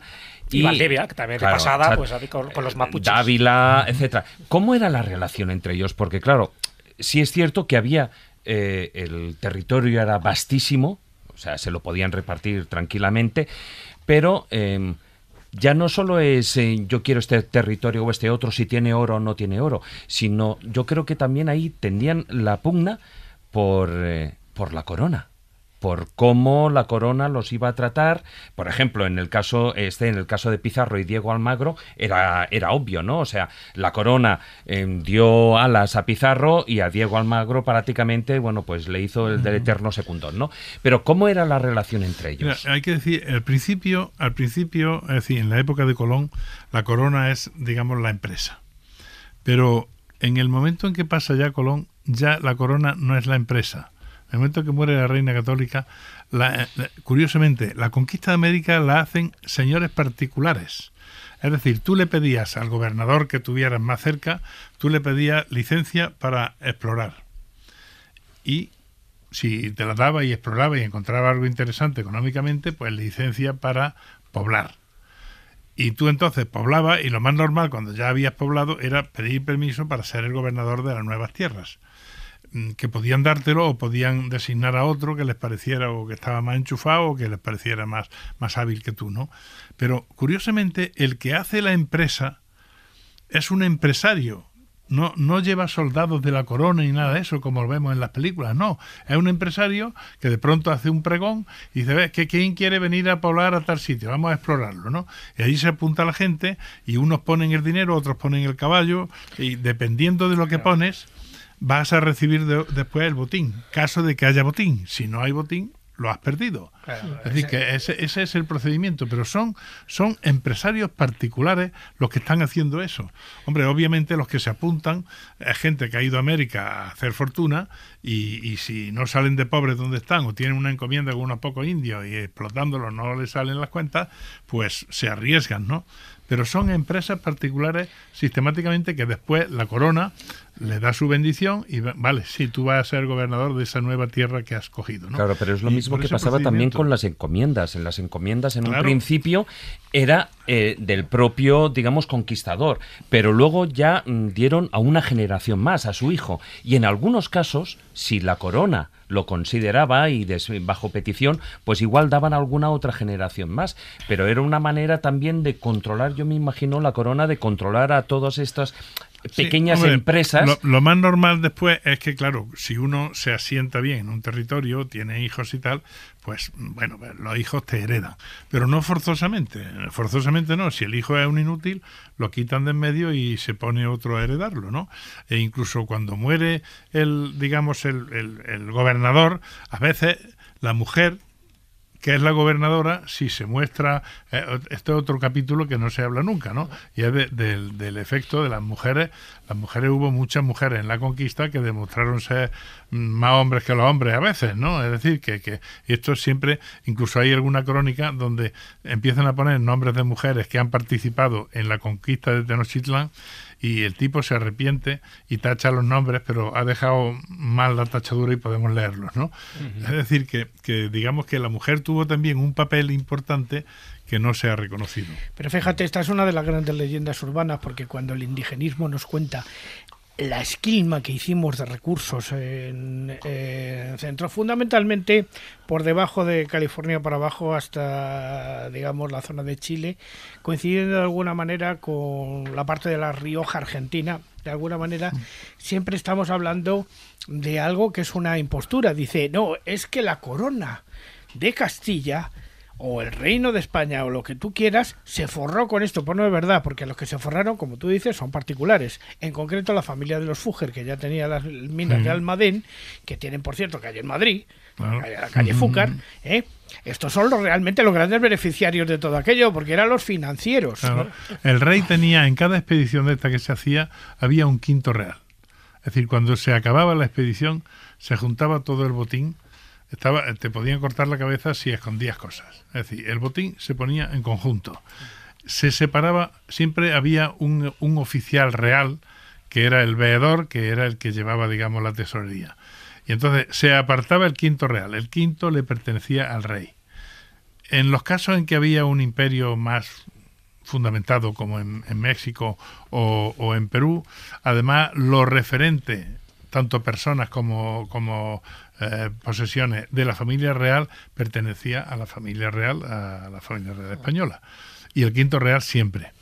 Y luego a cada uno le pagaban del botín dependiendo de lo que había puesto. Es decir, que era una especie de sociedad eh, de sociedad limitada. Dependiendo de lo que has puesto, tú has puesto un caballo, tú ibas con armamento, tal, pues te, te daban, ¿no? Perdón. No, no, digo, es que una de las leyendas, es que al hilo de esto creo que es importante no aclararlo, porque una de las leyendas también que se ha transmitido hasta el día de hoy es que con esa conquista de América, con estos conquistadores, nos hicimos inmensamente ricos, digo, nos hicimos lo que era España. No, sí, hay, es de decir, hay, hay un fundamento en eso, sí. Claro. Es decir, de allí venían cargamentos de plata y de oro que después, desgraciadamente, no se invertían en España porque la monarquía española se implicó en, primero en defender, en defender la religión, luego en la guerra en Italia la- y, y también que, que éramos los yanquis de la época, Y es decir, que todo el mundo créditos. iba contra los españoles. Y en pagar los Y créditos que todo tenía. Eran, todo eran empréstitos. Desgraciadamente la economía funcionaba así. Es decir, pedían empréstitos para pagarle a los tercios o para pagarle a los funcionarios. Esos empréstitos los daban, los daban los banqueros italianos o los banqueros alemanes, los Fugger famosos que Sí, tuvieron Almadén y tal. Eh, de hecho, es muy inteligente ese- esa poesía de, de Quevedo que dice poderoso caballero es don dinero. Nace en las Indias honrado, allí, donde el mundo lo acompaña, el mundo en el sentido de que es una grandeza. Viene a morir en España y es en Génova enterrado. Es decir, que el dinero pasa por pasa por España, pero se va, mano, claro. se va a los bolsillos de los banqueros que le están prestando dinero. Claro, y en los intereses, al rey, con unos los intereses, intereses, sí, sí, claro, unos intereses A absolutamente. a. Leoninos, ¿no? Pero que la corona tenía que admitir, porque Claro. no, no tenía Claro, otra. es que no Entre tenía- otras cosas porque los Fugger eran alemanes, pero además eran de religión judía, o sea, que, eran usureros. No, Porque pues era- eran los que sabían de números. Si es que Sabían, el tema claro. es, durante toda la Edad Media, los, lo- los judíos, como han estado siempre perseguidos, mm, son una raza que, la primera raza que ama la instrucción. Cuando todo el mundo desprecia, sobre todo los nobles, despreciaban la instrucción, los judíos decían que mi niño lleve en la cabeza mm, nuestro- nuestros haberes, ¿no? Entonces los judíos eran médicos, eran abogados y, y sabían contar y sabían llevar las cuentas. Entonces los reyes re- mm, iban a ellos para que fueran los que recogieron las rentas, lo que no lo hacía, es decir, Hacienda estaba en manos de los judíos, lo que no lo hacía populares precisamente, pero es porque es que los únicos que entendían de cuentas eran ellos, de cuentas, digamos, a lo, a lo gordo, ¿no? Que de hacer un balance, Claro. fundamentalmente. principal beneficiado, eh, está claro, banqueros genoveses, alemanes, y luego las inversiones eh, millonarias que se hacían Bueno, en, la guerra. Excepto en una época, pero ya muy posterior, que es cuando ya llegamos al siglo XVIII y se manda Antonio de Ulloa a las minas de Huancavelica En la Nueva España, y este eh, aprende un procedimiento de amalgamar la plata de tal manera que no es necesario transformarla en el lugar, sino que se manda lo que se llama la, la masa madre a La masa. Europa y luego aquí se, ha- se hace la amalgama a, a través del mercurio de Almadén que esa es la eso es uno de los grandes trucos y tal que ya no venía moneda ni venían valores que se pudieran conquistar por parte de asaltadores corsos o lo que fuera sino que ya se producía el proceso de transformación aquí en las minas de Almadén Antes de pasar a otro tema, ¿no? que ya el tiempo va transcurriendo, por hacer una especie de resumen de los pros y los contras que ha tenido la conquista de América. Y hemos hablado ya de unas cuantas cosas, en fin, de transmisión de enfermedades, hemos dejado unas y hemos traído otras, transmisión también de alimentos, eh, llevamos, aportamos unos cuantos alimentos y trajimos otros, ¿no? que empezaron a ser novedosos Como el en tomate. época, como el tomate y el pimiento. Pero desde el punto de vista, desde un punto de vista sociológico, ¿cuáles serían los pros y los contras de que Cristóbal Colón en un momento determinado de 1492 descubra oficialmente América? Hombre, yo diría que hay. La riqueza fundamental es que hay cientos de millones de personas que hablan español y que lo hablan mejor que nosotros. ¿eh? En Colombia o en otros lugares se habla mejor español que en España, ¿no? Esa es la riqueza, porque además el, el corazón del hombre y su pensamiento está en el idioma. Entonces, la gran contribución que España ha hecho, y de hecho el español es el segundo idioma del mundo. Chinos hay más, pero hablan distintos idiomas. Es decir, que el español es el segundo idioma del mundo y está creciendo exponencialmente, ¿no? Esa es la mayor riqueza. Y luego hemos dejado una cultura. Hemos dejado una cultura que es la cultura que hay. Hay una cultura mixta, desde luego, porque se han conservado culturas indígenas en todo el, el cono americano, ¿no? Pero bueno, está también allí la cultura española. Es decir, la, la cultura española que ha, que ha llevado también principios de la civilización greco-latina y, del, y, y de la civilización cristiana seamos no cristianos, pero es cierto que todo eso ha sido una gran aportación que se ha hecho allí, ¿no? Yo diría que eso ha sido lo, más importante que ha aportado España. Escuchándote he aprendido algo que pensaba que no iba a ocurrir y es que la España del siglo XVI no se no era tan diferente a la que tenemos en el siglo XXI, porque el escenario que has dibujado de alguna forma es autónomos tirando del carro, ¿no? Claro. Enfrentándose a la burocracia con sus corruptelas y enchufismos, Sí, sí, ¿no? sí. A papá Estado. Ahora, de hecho, hay, hay, mira, hay un capítulo en la historia de América que es el de López de Aguirre, Ujú. el Sí, loco, el loco, el loco. Aguirre, que es en las películas, novelas, tal, porque claro, es, es un personaje fantástico. La carta que le escribe hablándole de tú a Felipe II Hablándole de tú. Sí. Mira, no, Ah, no, yo, para mí no eres mi rey, yo me he revelado vamos a y ya sé que me vas a cortar la cabeza, Eh. pero esto es lo que hay. Aquí estamos muchos que estamos tirando del carro y luego vienen cuatro enchufados que son los que se llevan. Eso es lo que viene a contar. ¿no? Ajá. Es decir, es, es la carta de un, de un español dolido porque no se le está dando el mérito que tiene y que él, que él está mm, luchando por la corona, casi pierde una pierna, es cojo y tal, porque, eh, de, de las campañas que ha hecho allí y que sigue siendo absolutamente pobre, mísero, cuando hay Pero los tenían muy bien aprovechado. Ade- Además, él, él no se nombra a sí mismo virrey, sino que le nombra a Fernando de Guzmán. Lo que pasa es que después le va le asesina. Ya. Sí, porque él no se consideraba, es decir, él, no- él consideraba que tenía que ser un noble, porque entonces, claro, los nobles son los que tienen que, eh, que dirigir las cosas, ¿no? Y él eh, es un hidalgo por ser vasco nada más, porque todos los vascos se consideraban hidalgos y por lo tanto no pagaban impuestos. Pero ya está, ¿no? Entonces, entonces cuando ve que no, es decir, lo que quiere es manipular al que esté en el mando. Si no, si no obedece, él le corta el cuello, que fue lo que hizo, y al final, claro, los propios suyos se lo cargaron porque aquello estaba ya desatado, ¿no? Eh, absolutamente loco. Sí, pero la carta es muy sensata. Pero ¿qué, ¿qué consecuencia tuvo directamente el envío de esa carta hablándole No, ninguna. ¿Ninguna? consecuencia. No, ninguno, porque- Eh, Esto Bueno. es una anécdota, Ya, esto no. es una, una nota a pie de página. Lo que pasa es que como el personaje es tan tan tan curioso Llamativo, y ¿no? tan Sobre todo- desde el punto de vista cinematográfico y literario, Sí, sí, sí. pues le hemos dado un valor que después nada, es una, una mera anécdota en la conquista. la Sobre valentía de la todo- distancia, si no, a- También. no se lo hubiera mandado la carta. Sobre todo porque el conocimiento de la figura de Lope de Aguirre viene a partir de dos fuentes. Nadie sabía quién era Lope de Aguirre, pero viene de dos fuentes. Una película que hace Werner Herzog en su momento y tal, Aguirre o la cólera de Dios, y luego fundamentalmente la aventura equinocial de Lope de Aguirre de Alejo Carpentier, donde cuenta cuenta de una manera literaria, de alguna manera, lo que fue la historia de López de Aguirre. Al final mata hasta a su hija para que no la violen los indios. Es una cosa tremenda, vista desde el punto de vista de hoy día. Pero claro, siempre estamos con el tema del presentismo. Era el único cariño que tenía en la vida, era el de una hija mestiza que tenía, que la llevaba consigo de 15 años. Y claro, él sabe que cuando lo maten, a la hija lo va a pasar muy mal. prefiere matarla primero. De todas maneras, esta nota a pie de página que has hecho viene a confirmar el, dibujo que yo estaba planteando. Ese siglo XVI, los autónomos tirando del carro, sufriendo a Hacienda. Y como pasa en el siglo XXI, cuando el autónomo escribe a Hacienda para quejarse, Hacienda no te hace ni p caso.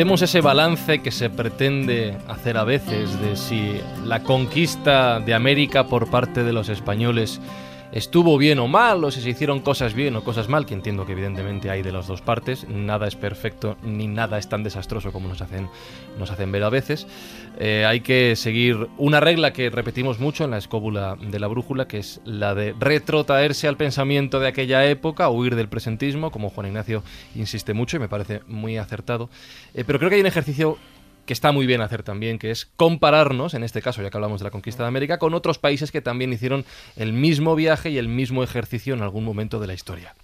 Como yo soy de la LOXE, ayudadme a hacer el recuento de países que, que viajaron también allí a América a conquistar. Me sale España, evidentemente, Gran Bretaña, Francia, Holanda, Portugal, lo hemos dicho ya. ¿A quién me dejo? Pues... ¿A nadie más? No, no, que, es que, estamos hablando ya sabía, de épocas y tal. Claro, sí. en, general, claro, claro. Cuando hablamos de colonias, habría que meter también África. Es decir, África, estamos hablando de imperios colonialistas. Sí, claro, sí, pero eso no fueron por propia voluntad. No, sí, no, no, pero por eso digo que yo creo que es importante un poco decirlo, sobre todo si vamos a entrar en los otros imperios y en las otras leyendas. A ver, antes de que de que comente Juan, pues con datos ¿no? fehacientes, el por qué se nos ha cargado con ese San Benito, es cierto que en su libro, por ejemplo, pues huye de dos extremos que son fundamentales. Por una parte, la leyenda negra, que sabemos cómo se origina, quién la crea y por qué, y de la leyenda rosa. O sea, tampoco fuimos tan buenos y hay que caer, no hay que caer en el buenismo. Pero, ya digo, eso mismo puede ocurrir con otros imperios. El imperio británico posiblemente sea el más conocido y las salvajadas que ha hecho eh, han sido tapadas. O sea, yo creo que la gran diferencia, y ahora lo comentaremos, la gran diferencia es que en España no hemos tapado nuestras humillaciones, nuestras derrotas, e incluso nos hemos regodeado en la herida por ese espíritu cainita que de vez en cuando tenemos, y a veces también por un complejo de inferioridad de la historia, es decir, el, desconocimiento de la historia nos hace cometer muchos errores. Sin embargo, otros imperios, como puede ser, pues eso, el británico, o Francia, o Bélgica, Holanda, han tapado mucho sus defectos y han sacado pecho en sus virtudes. Fíjate que Carlos Canales lo dice mucho que los anglosajones, los británicos, que eran los, los norteamericanos, por supuesto, son los reyes del marketing. Es que se España no ha sabido contar su historia, ¿no? Entonces, Juan, si hiciéramos un ranking de salvajadas dentro de estas, los imperialismos y de las colonias, ¿quién se llevaría la palma?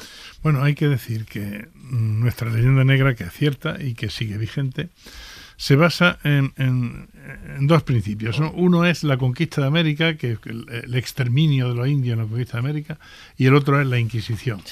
Las Inquisiciones europeas fueron más sangrientas con ese nombre o con otro, fueron más sangrientas que la nuestra. Lo que ocurre es que en el siglo XVIII, con la Ilustración, cuando en Europa se deslinda pecado de, delito, es decir, lo religioso de lo civil, España mantiene su Inquisición hasta 1823. Entonces, ese es un problema, pero no que haya sido peor que otras.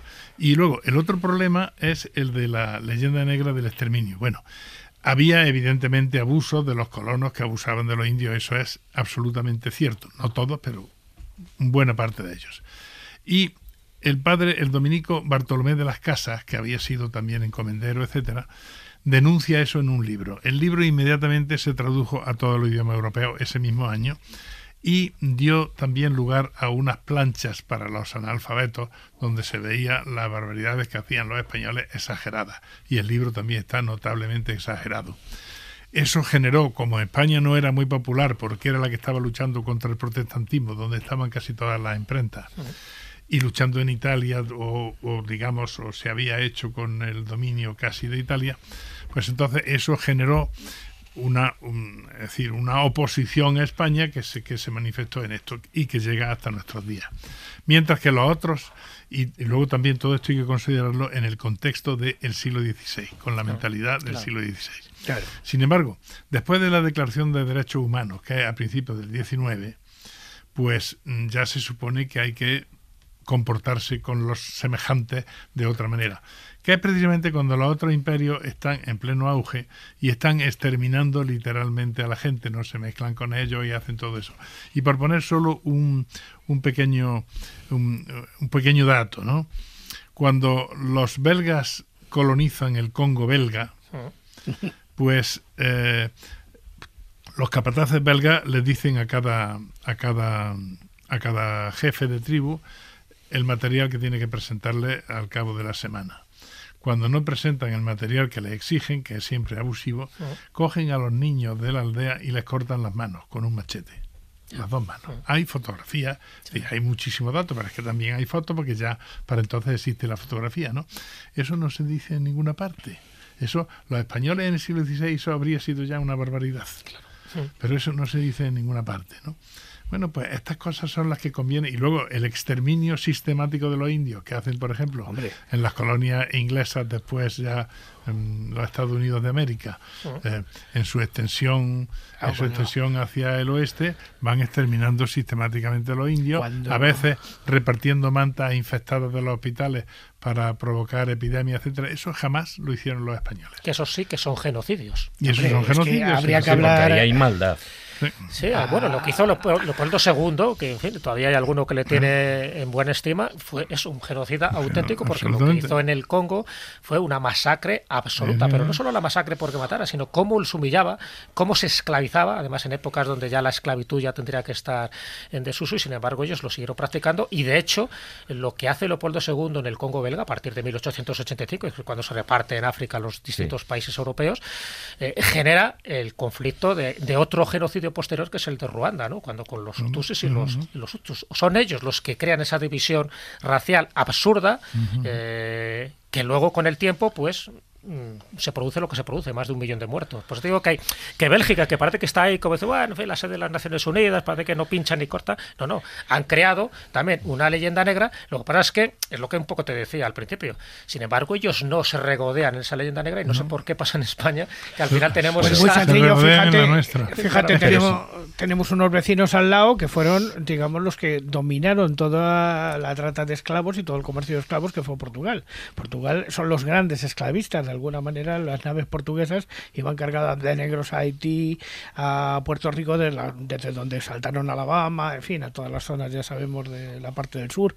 Pero claro, si tenemos que buscar a un genocida auténtico, hombre, yo traería a Ulysses Grant. ¿eh?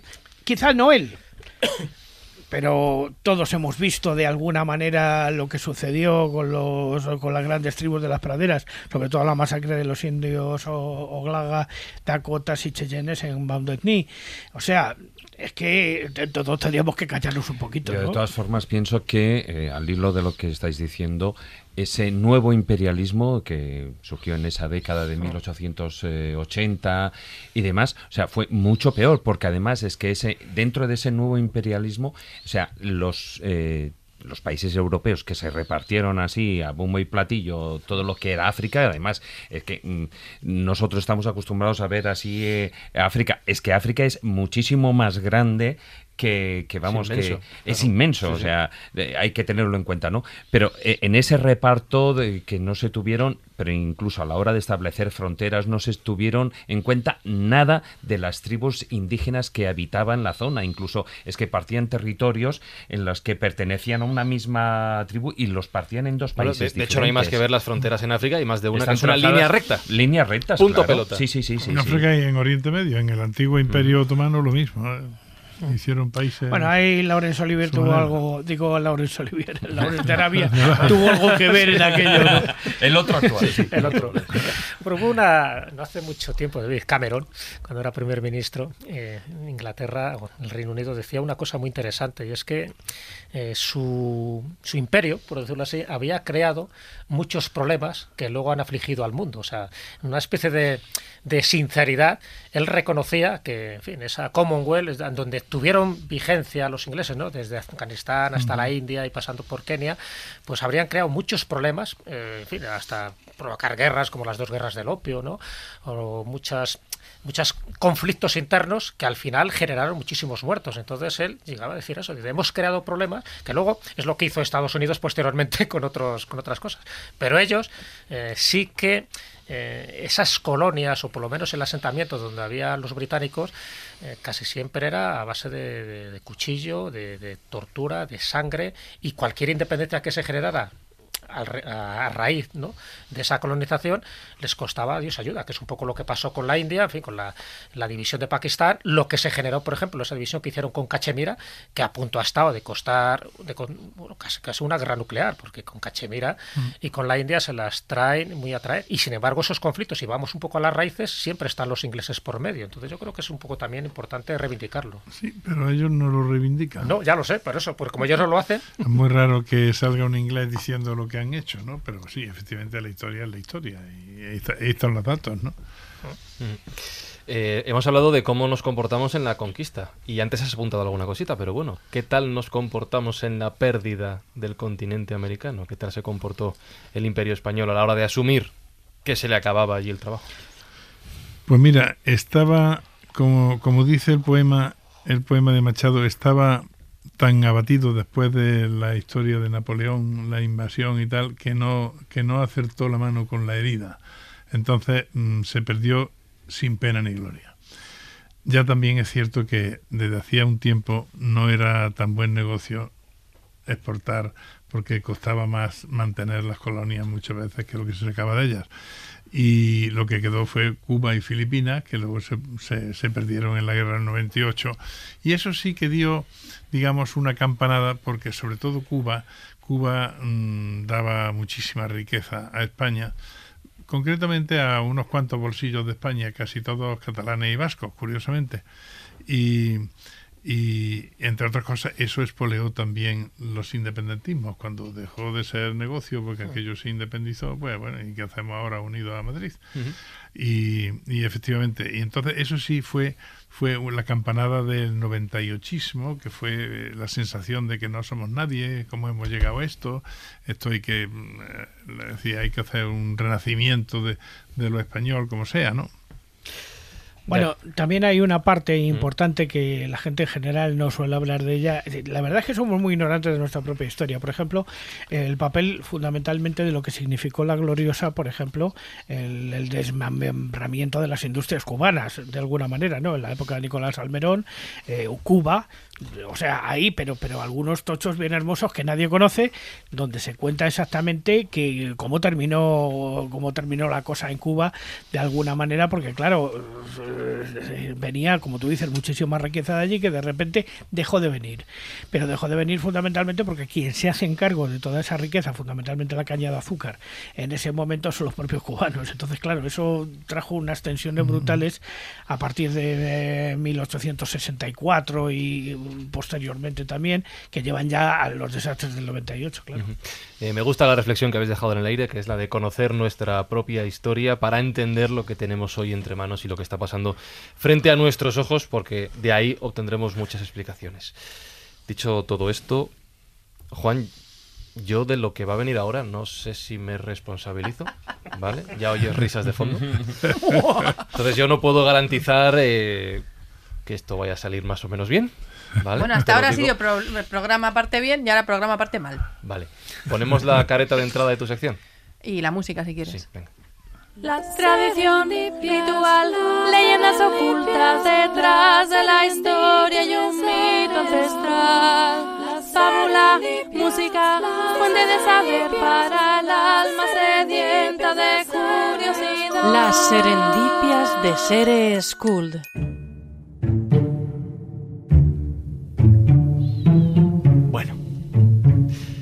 Estamos aquí. Sere. No, no has dimitido, no has Bueno. ejecutado el verbo, Bueno, o has des- desdimitido. Después de venir del baño lo Sí, pienso ha mejor. está en stand-by. Sí, es que hasta que voy al baño me da tiempo perdón. a pensar en la vida, en, en- en la filosofía, en el origen de la humanidad. Ajá. En Hernán Cortés. En Hernán Cortés, que tardó Claro. menos en llegar a América que aquí, de lo que se tarda en llegar al baño. Ajá. Todo bien. Eh, ¿qué, vamos a, ¿Qué vamos a escuchar? ¿Qué vamos a hacer? ¿Qué, qué Pues va a mira, pasar? Buenas noches por venir. Buenas noches. Ante todo, Juan, lo siento, ¿eh? que te haya tocado. porque mira que había días para venir. Nada, pero hijo, encantado. echa la lotería porque. Que sepas que esta es, Juan, la primera sección como tal de Serendipias en la escóbula. Y a lo mejor la última. bien, O sea, no es, bro- Es un honor. que no es broma, Esto es lo de una, que una no sé qué va a pasar. sección- de Jericó, ¿sabes? Florece y luego boom. Pues a ver, buenas noches por venir, ante todo noches, educación. Qué silencio. Sí, Quiero quieras, presentar ¿eh? mi dimisión oficialmente Sí, pues por estos motivos. Vale. Te voy a motivar. Sí, Primero, sí. después de tantos programas, me he quemado. Pues es, su primer programa. Pues se me ha hecho bola. Yo qué sé, no, sé, lo veo. Yo creo que como hemos hablado de la Inquisición, pues se ha quemado. No, ya ves. Lo mismo. Bueno, Segunda. pues sí, esa, Sí. vale. La segunda es que no me llegan los memorandos. ¿Qué memorandos? Los memorandos. Y os pongo en contexto. Juan, tú que eres imparcial, al lorito.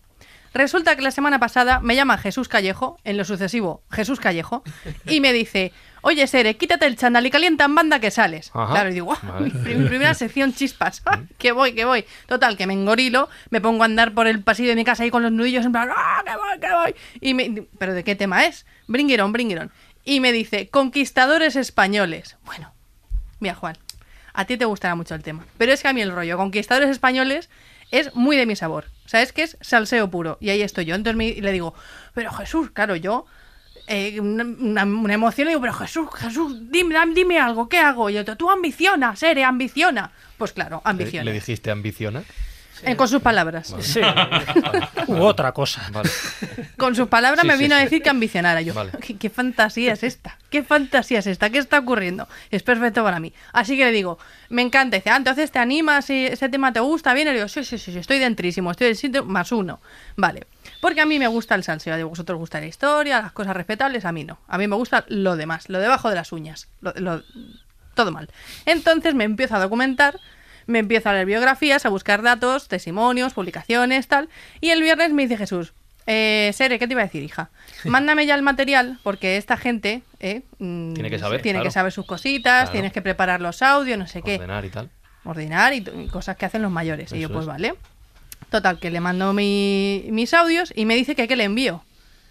¿Cómo que, que le envío? ¿Qué te mandó? Mi- pues, pues él no entendía nada. Él, Indescifrable. indestripable. A ver, pues le mandé una selección de temazos de Julio Iglesias y Bertín Osborne. Claro.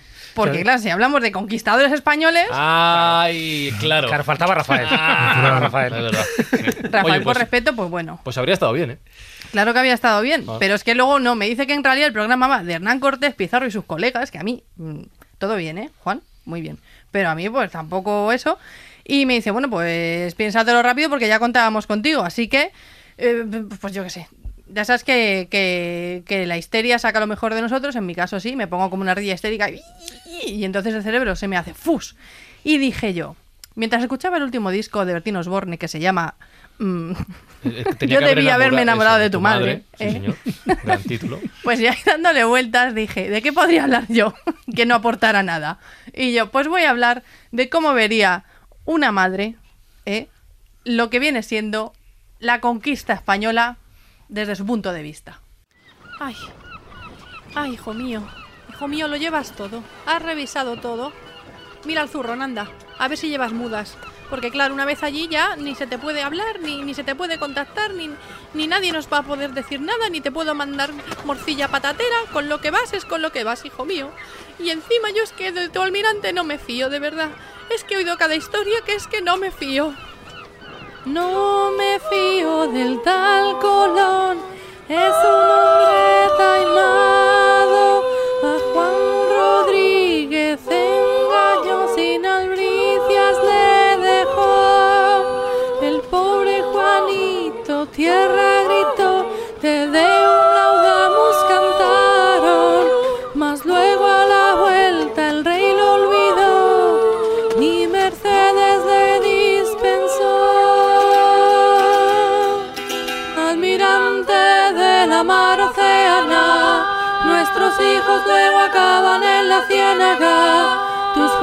promesas solo aumentan tu riqueza.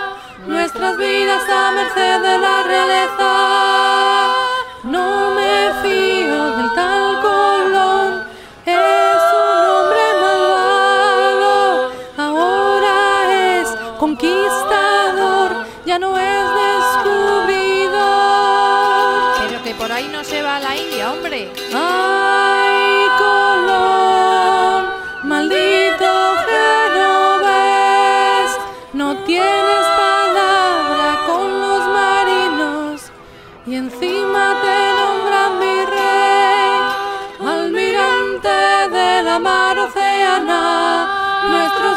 Luego acaban en la ciénaga, tus promesas solo aumentan tu riqueza nuestras vidas a merced de la realeza.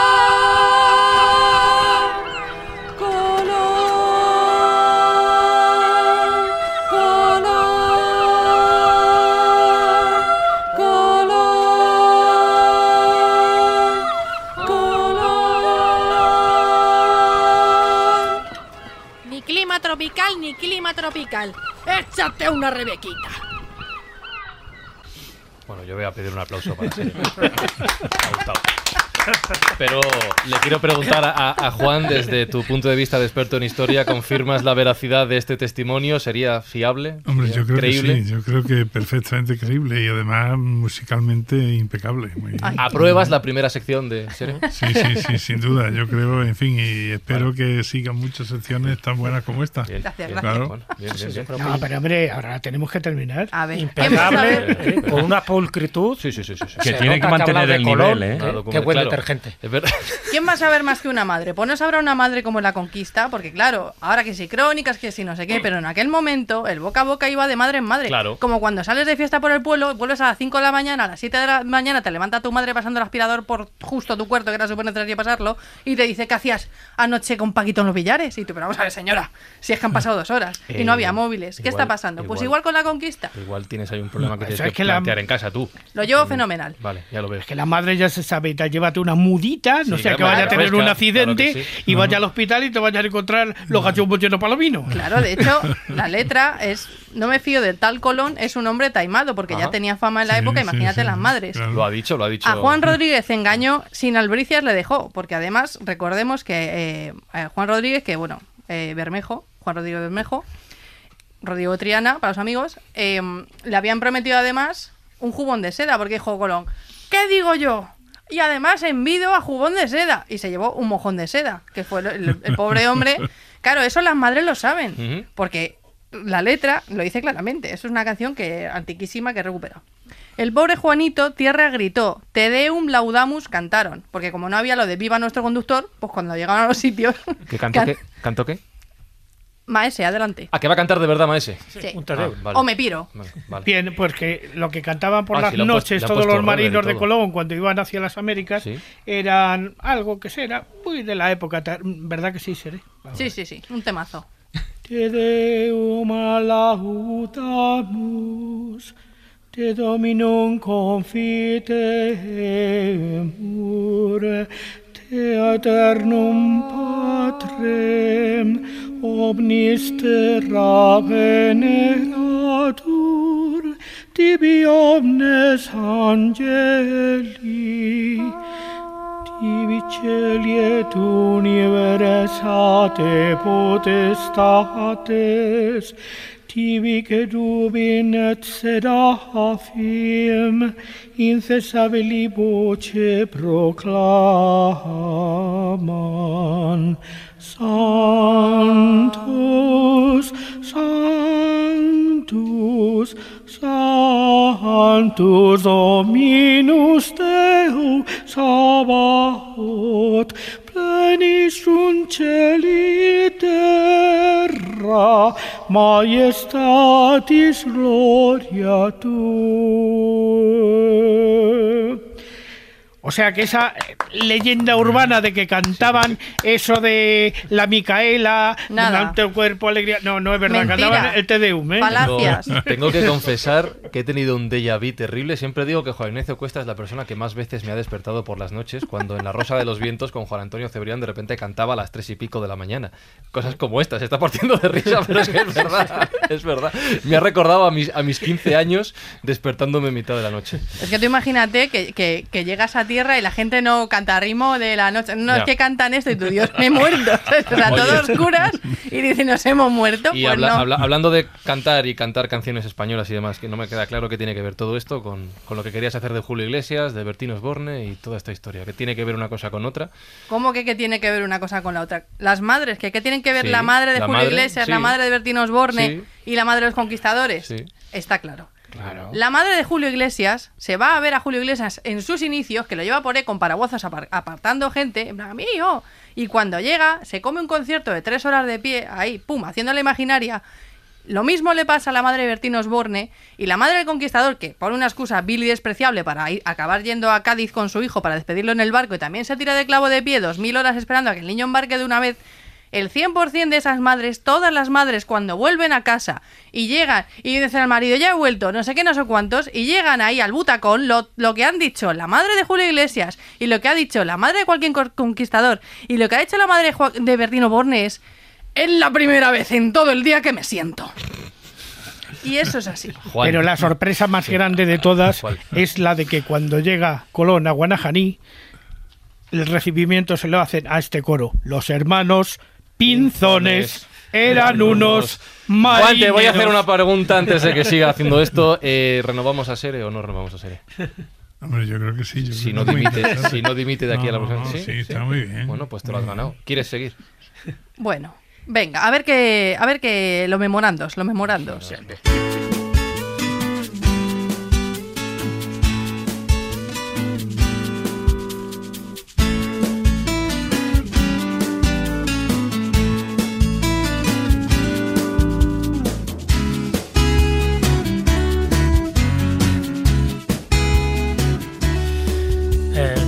Juan, eh, nos han cantado aquí un Te Deum, en fin, una especie de acción de gracias por avistar tierra después de tantos meses en alta mar.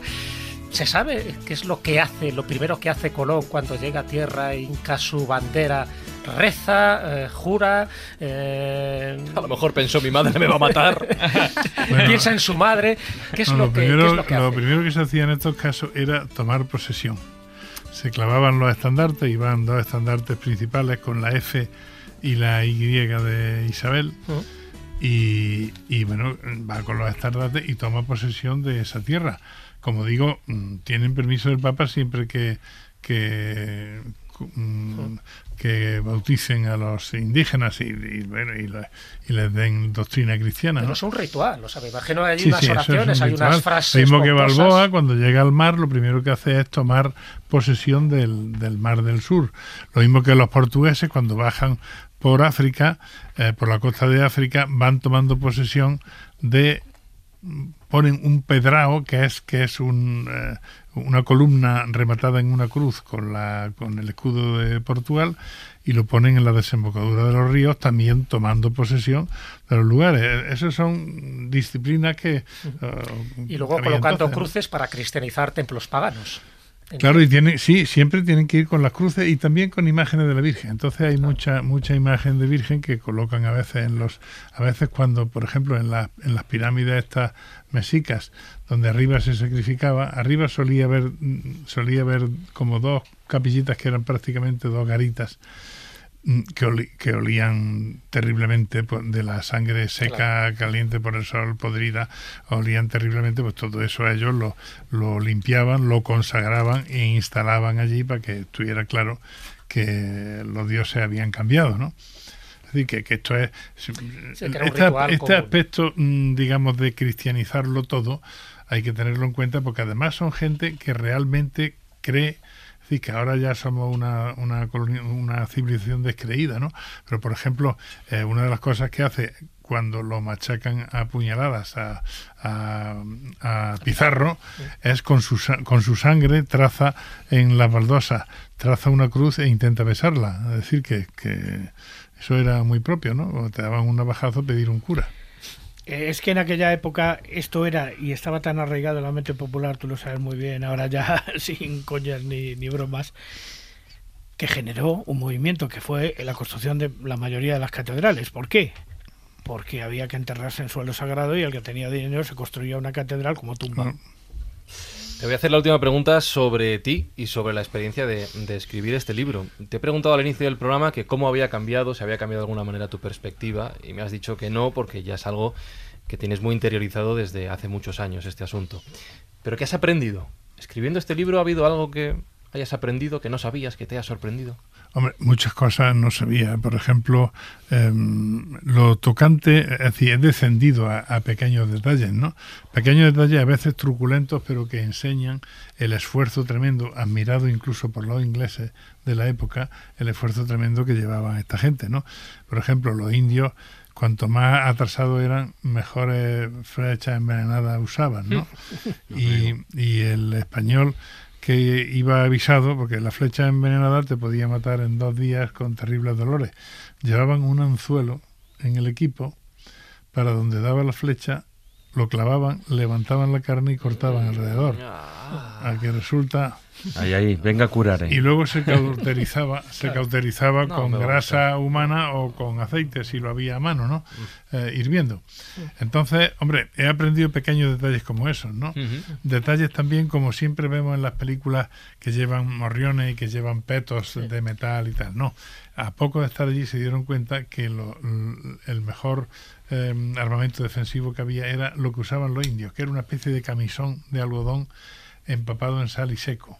Eso paraba muy bien la flecha y iba holgado y entonces pues rápidamente, claro, y además con, con los calores y los soletazos, pues la- eh, el armamento de hierro se calentaba mucho, era un poco...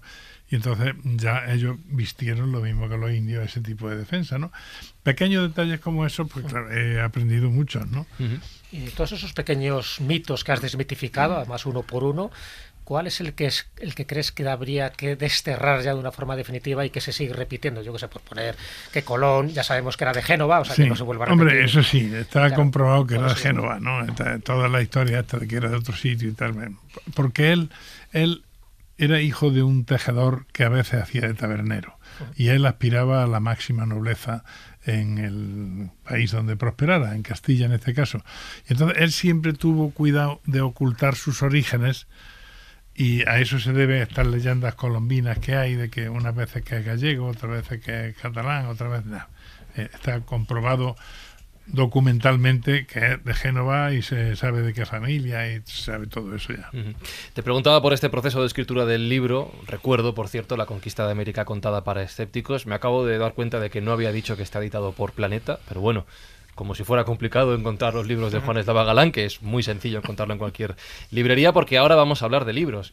Y te voy a pedir, te lo adelanto ya para que lo vayas pensando, una recomendación de un libro sobre el tema para que los escobuleros puedan profundizar, alguno que te resulte interesante. Pero claro, el reto, teniendo en cuenta que el 80% de los libros de historia en español los has escrito tú, encontrarás alguno que no sea tuyo. Te doy tiempo Hombre, para pensarlo, sí, ¿eh? Sí, no, no, un libro, pero no, yo no... Espera, espera, no- ¿lo, lo tienes en mente ya? Sí, lo vamos sí, a poner sí. bien. Ponemos musiquita y hacemos la Puedes escucharnos y leernos en redes sociales. Busca La Escóbula de la Brújula en Facebook, Twitter y YouTube.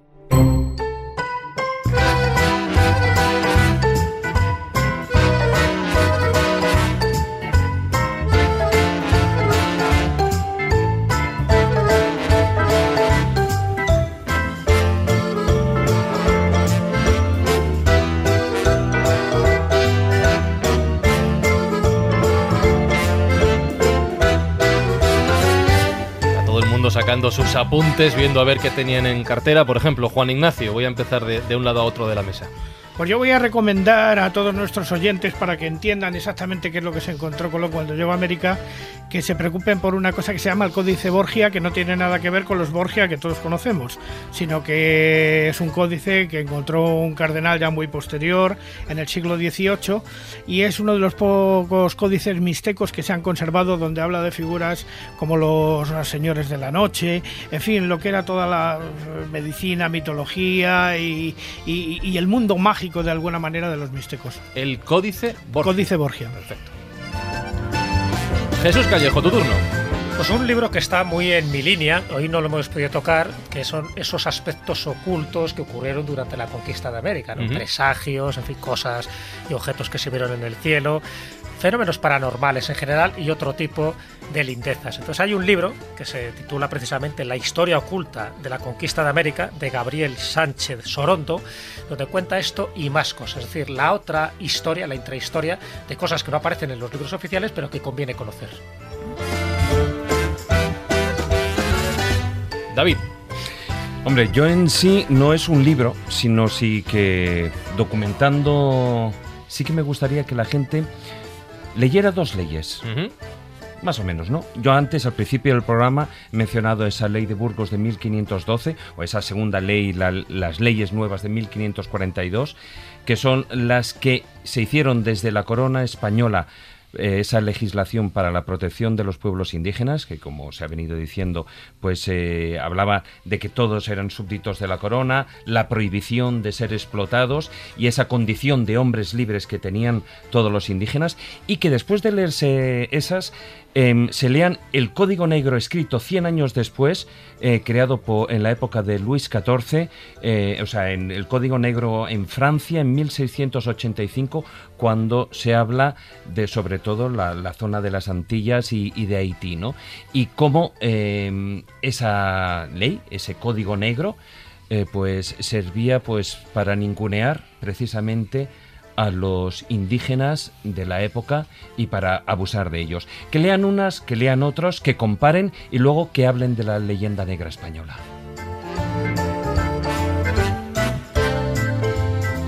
La recomendación de David es de nivel avanzado experto leyenda del videojuego, ¿eh? Cuidado, es un nivel muy, muy alto. Eh, Juan, ¿alguna sí, sí, tuya? sí.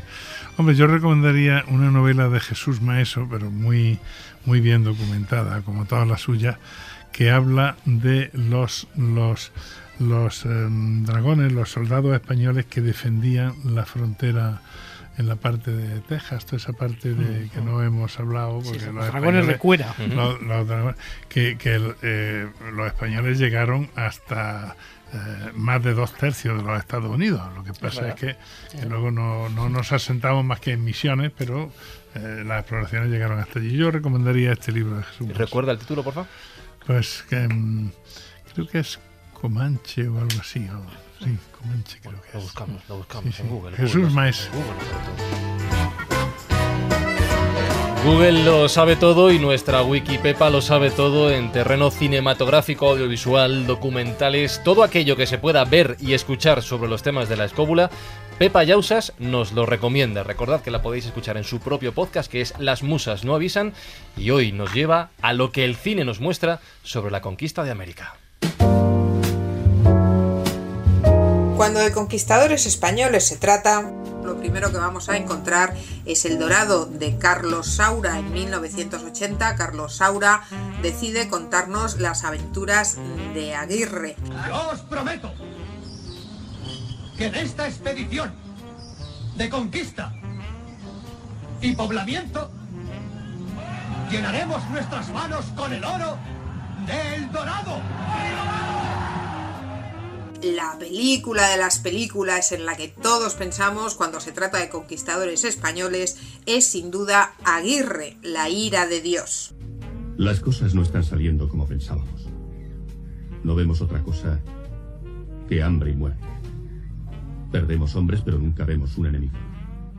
Es una película que si se muestra dura desde el lado de la pantalla en el que se sienta el espectador, os aseguro que del, del otro lado de la pantalla no tuvo nada que envidiarle. La relación entre Erhoff y Kinski fue absolutamente dramática. Se llegó a las manos en más de una ocasión durante el rodaje y no solo a las manos. Hubo amenazas de muerte y Kinski tuvo que acabar la película a punta de pistola que tuvo que empuñar Herzog porque Kinski estaba realmente cruzando todos los límites de lo soportable para todo el mundo en el rodaje. Hay otras películas que quiero recomendaros. La primera de ellas, Cabeza de Vaca, Nicolás Echevarría en 1991, en la que se cuentan las andanzas de Alvar Núñez, Cabeza de Vaca. Porque tengo un mundo, aunque esté perdido, aunque sea un náufrago, tengo un mundo y un Dios, creador del cielo y de la tierra.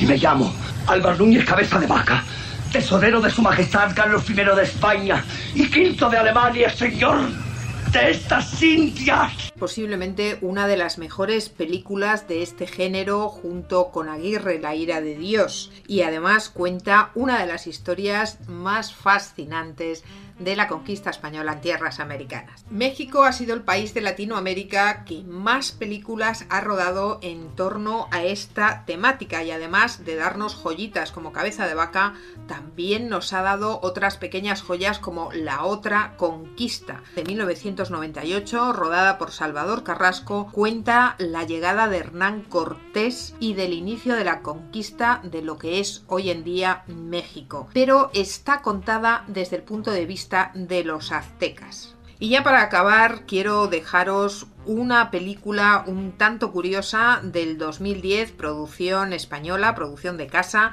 hecha por Iciar Boliain, es el director responsable de También la lluvia. Un director de cine decide rodar una película sobre la llegada de Colón a tierras americanas y a partir de aquí se produce un curioso paralelismo entre esta historia de la conquista y la situación que se vivió en Cochabamba en el año 2001 afectada por la guerra del agua. Lo dije, te dije que iba a pasar. Escúchame, este enfrentamiento va a pasar, va a pasar y se va a olvidar. Ok, nuestra película no.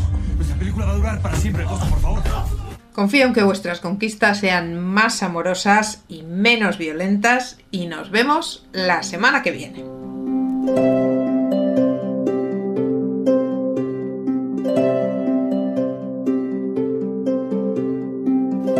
Gracias Pepa, recomendaciones apuntadas y os recuerdo que toda la bibliografía y filmografía mencionada en los programas está en las entradas eh, de los mismos en laescóbula.com que Manuel Berrocal se pega un buen curro repasando todo lo que decimos. Se escucha a las dos horas libreta en mano y va apuntando, va parando. A ver qué ha dicho. Vuelve 10 segundos atrás. Ah, vale, este título. Confirmamos, por cierto, el libro que he recomendado, Comanche. Comanche. Comanche. Perfecto. Buena memoria. Dicho todo esto y hablando de literatura, tenemos que terminar con un cuento de Callejo. Pues bueno, venga, ¿Mm? me parece muy bien. Sí. Además, eh, un poco en homenaje a Juan, eh, no he buscado un cuento de conquistadores, porque no hay demasiados que abunden en esta temática, pero sí uno que tiene también ese sentido del humor con el que trufa todas sus historias Juan Eslava Galán, tanto sea novela como ensayo. Entonces he recurrido a un personaje mítico de la tradición popular sufi, que es Narrudin. Ya le he mencionado en alguna otra ocasión, sabéis que es el protagonista de muchísimos cuentos, de esos que te dejan pensar, pero también tiene su gracia, tiene su sentido del humor. ¿no? Y en este caso, pues Narrudin tiene una tintorería, y el título, porque sé que me lo vas a preguntar, Sí, te lo voy a Fran, preguntar, es ¿el La es? tintorería de Narrudin. Pues la tintorería de Narudín por Jesús Callejo.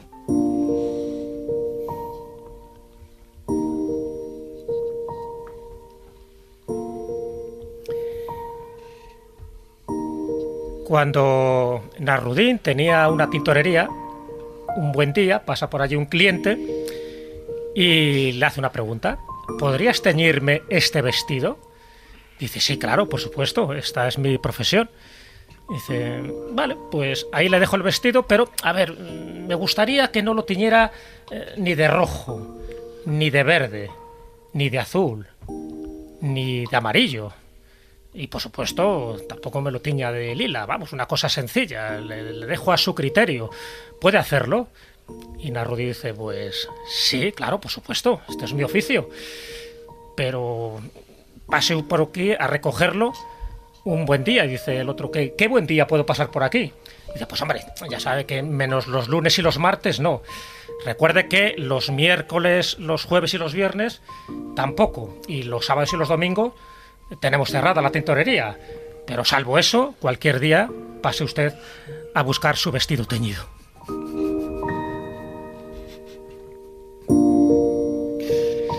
Vamos, que vuelva usted mañana. Si el otro dice que lo tiña de un color que no existe, pues va a volver un día que no existe.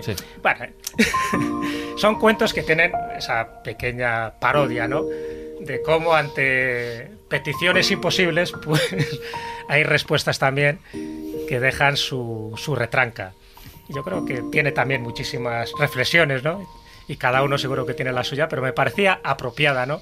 Que este tipo de, cuestiones que se producen muchas veces a lo largo de la vida, pues se nos dé. Y posiblemente muchas veces los conquistadores tenían también sus impedimentos y al final tenía que echar mano de su imaginación, de su ingenio y de sus recursos para salir del atolladero. En este caso, Narrudin, en este cuento, pues salió del atolladero con esa ingeniosa frase. Mira que yo creo que es difícil, casi imposible pillarte en alguna pregunta, Juan, pero ya que Jesús hace ese paralelismo, nos hemos portado bien, las preguntas han estado... Muy maravillosamente, ¿Sí? muy bien. ¿Eh? Y es facilísimo pillarme, porque mis conocimientos son muy limitados. Bueno, Bueno, que eso- esto lo tengo muy fresco. Juan Eslava Galán, escritor, autor de éxito y humilde. Eh, lo vamos a... Una última pregunta, Juan. Eh, ¿En los colegios, con este, estos planes de estudio, se enseña bien la historia de España y en concreto la conquista de América?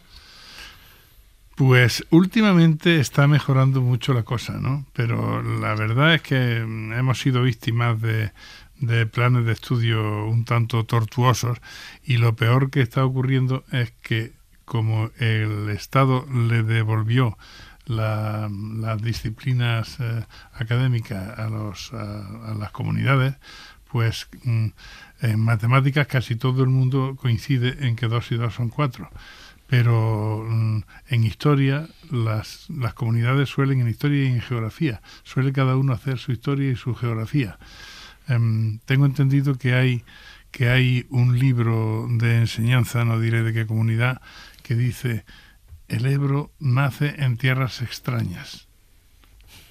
Con Vale. estas cosas pues, no se puede ir muy lejos, ¿no? Entonces convendría que hubiese una enseñanza seria y, y contrastada y que hubiera un, un, no sé, un plan de estudios en el que se pusieran de acuerdo los distintos partidos y que esto fuera una cosa más seria de lo que es. Aprovecho para mandarle un saludo y un abrazo a nuestro compañero Juan Jesús Pleguezuelos, profesor de historia eh, para chicos de, de- de la ESO, de bachillerato, autor del podcast y compañero en Historia de España para Selectividad, el cual os animo a escuchar, y también el episodio que, que tuvimos con él aquí hace bien poquito en La Escóbula de la Brújula. Y Juan, gracias por visitarnos de nuevo aquí en La Escóbula. Un A- placer, sí. Si es la tercera, a por la cuarta, y si es la cuarta, a por la quinta y tendrás la tarjeta oro. Estoy encantado. Gracias. Gracias.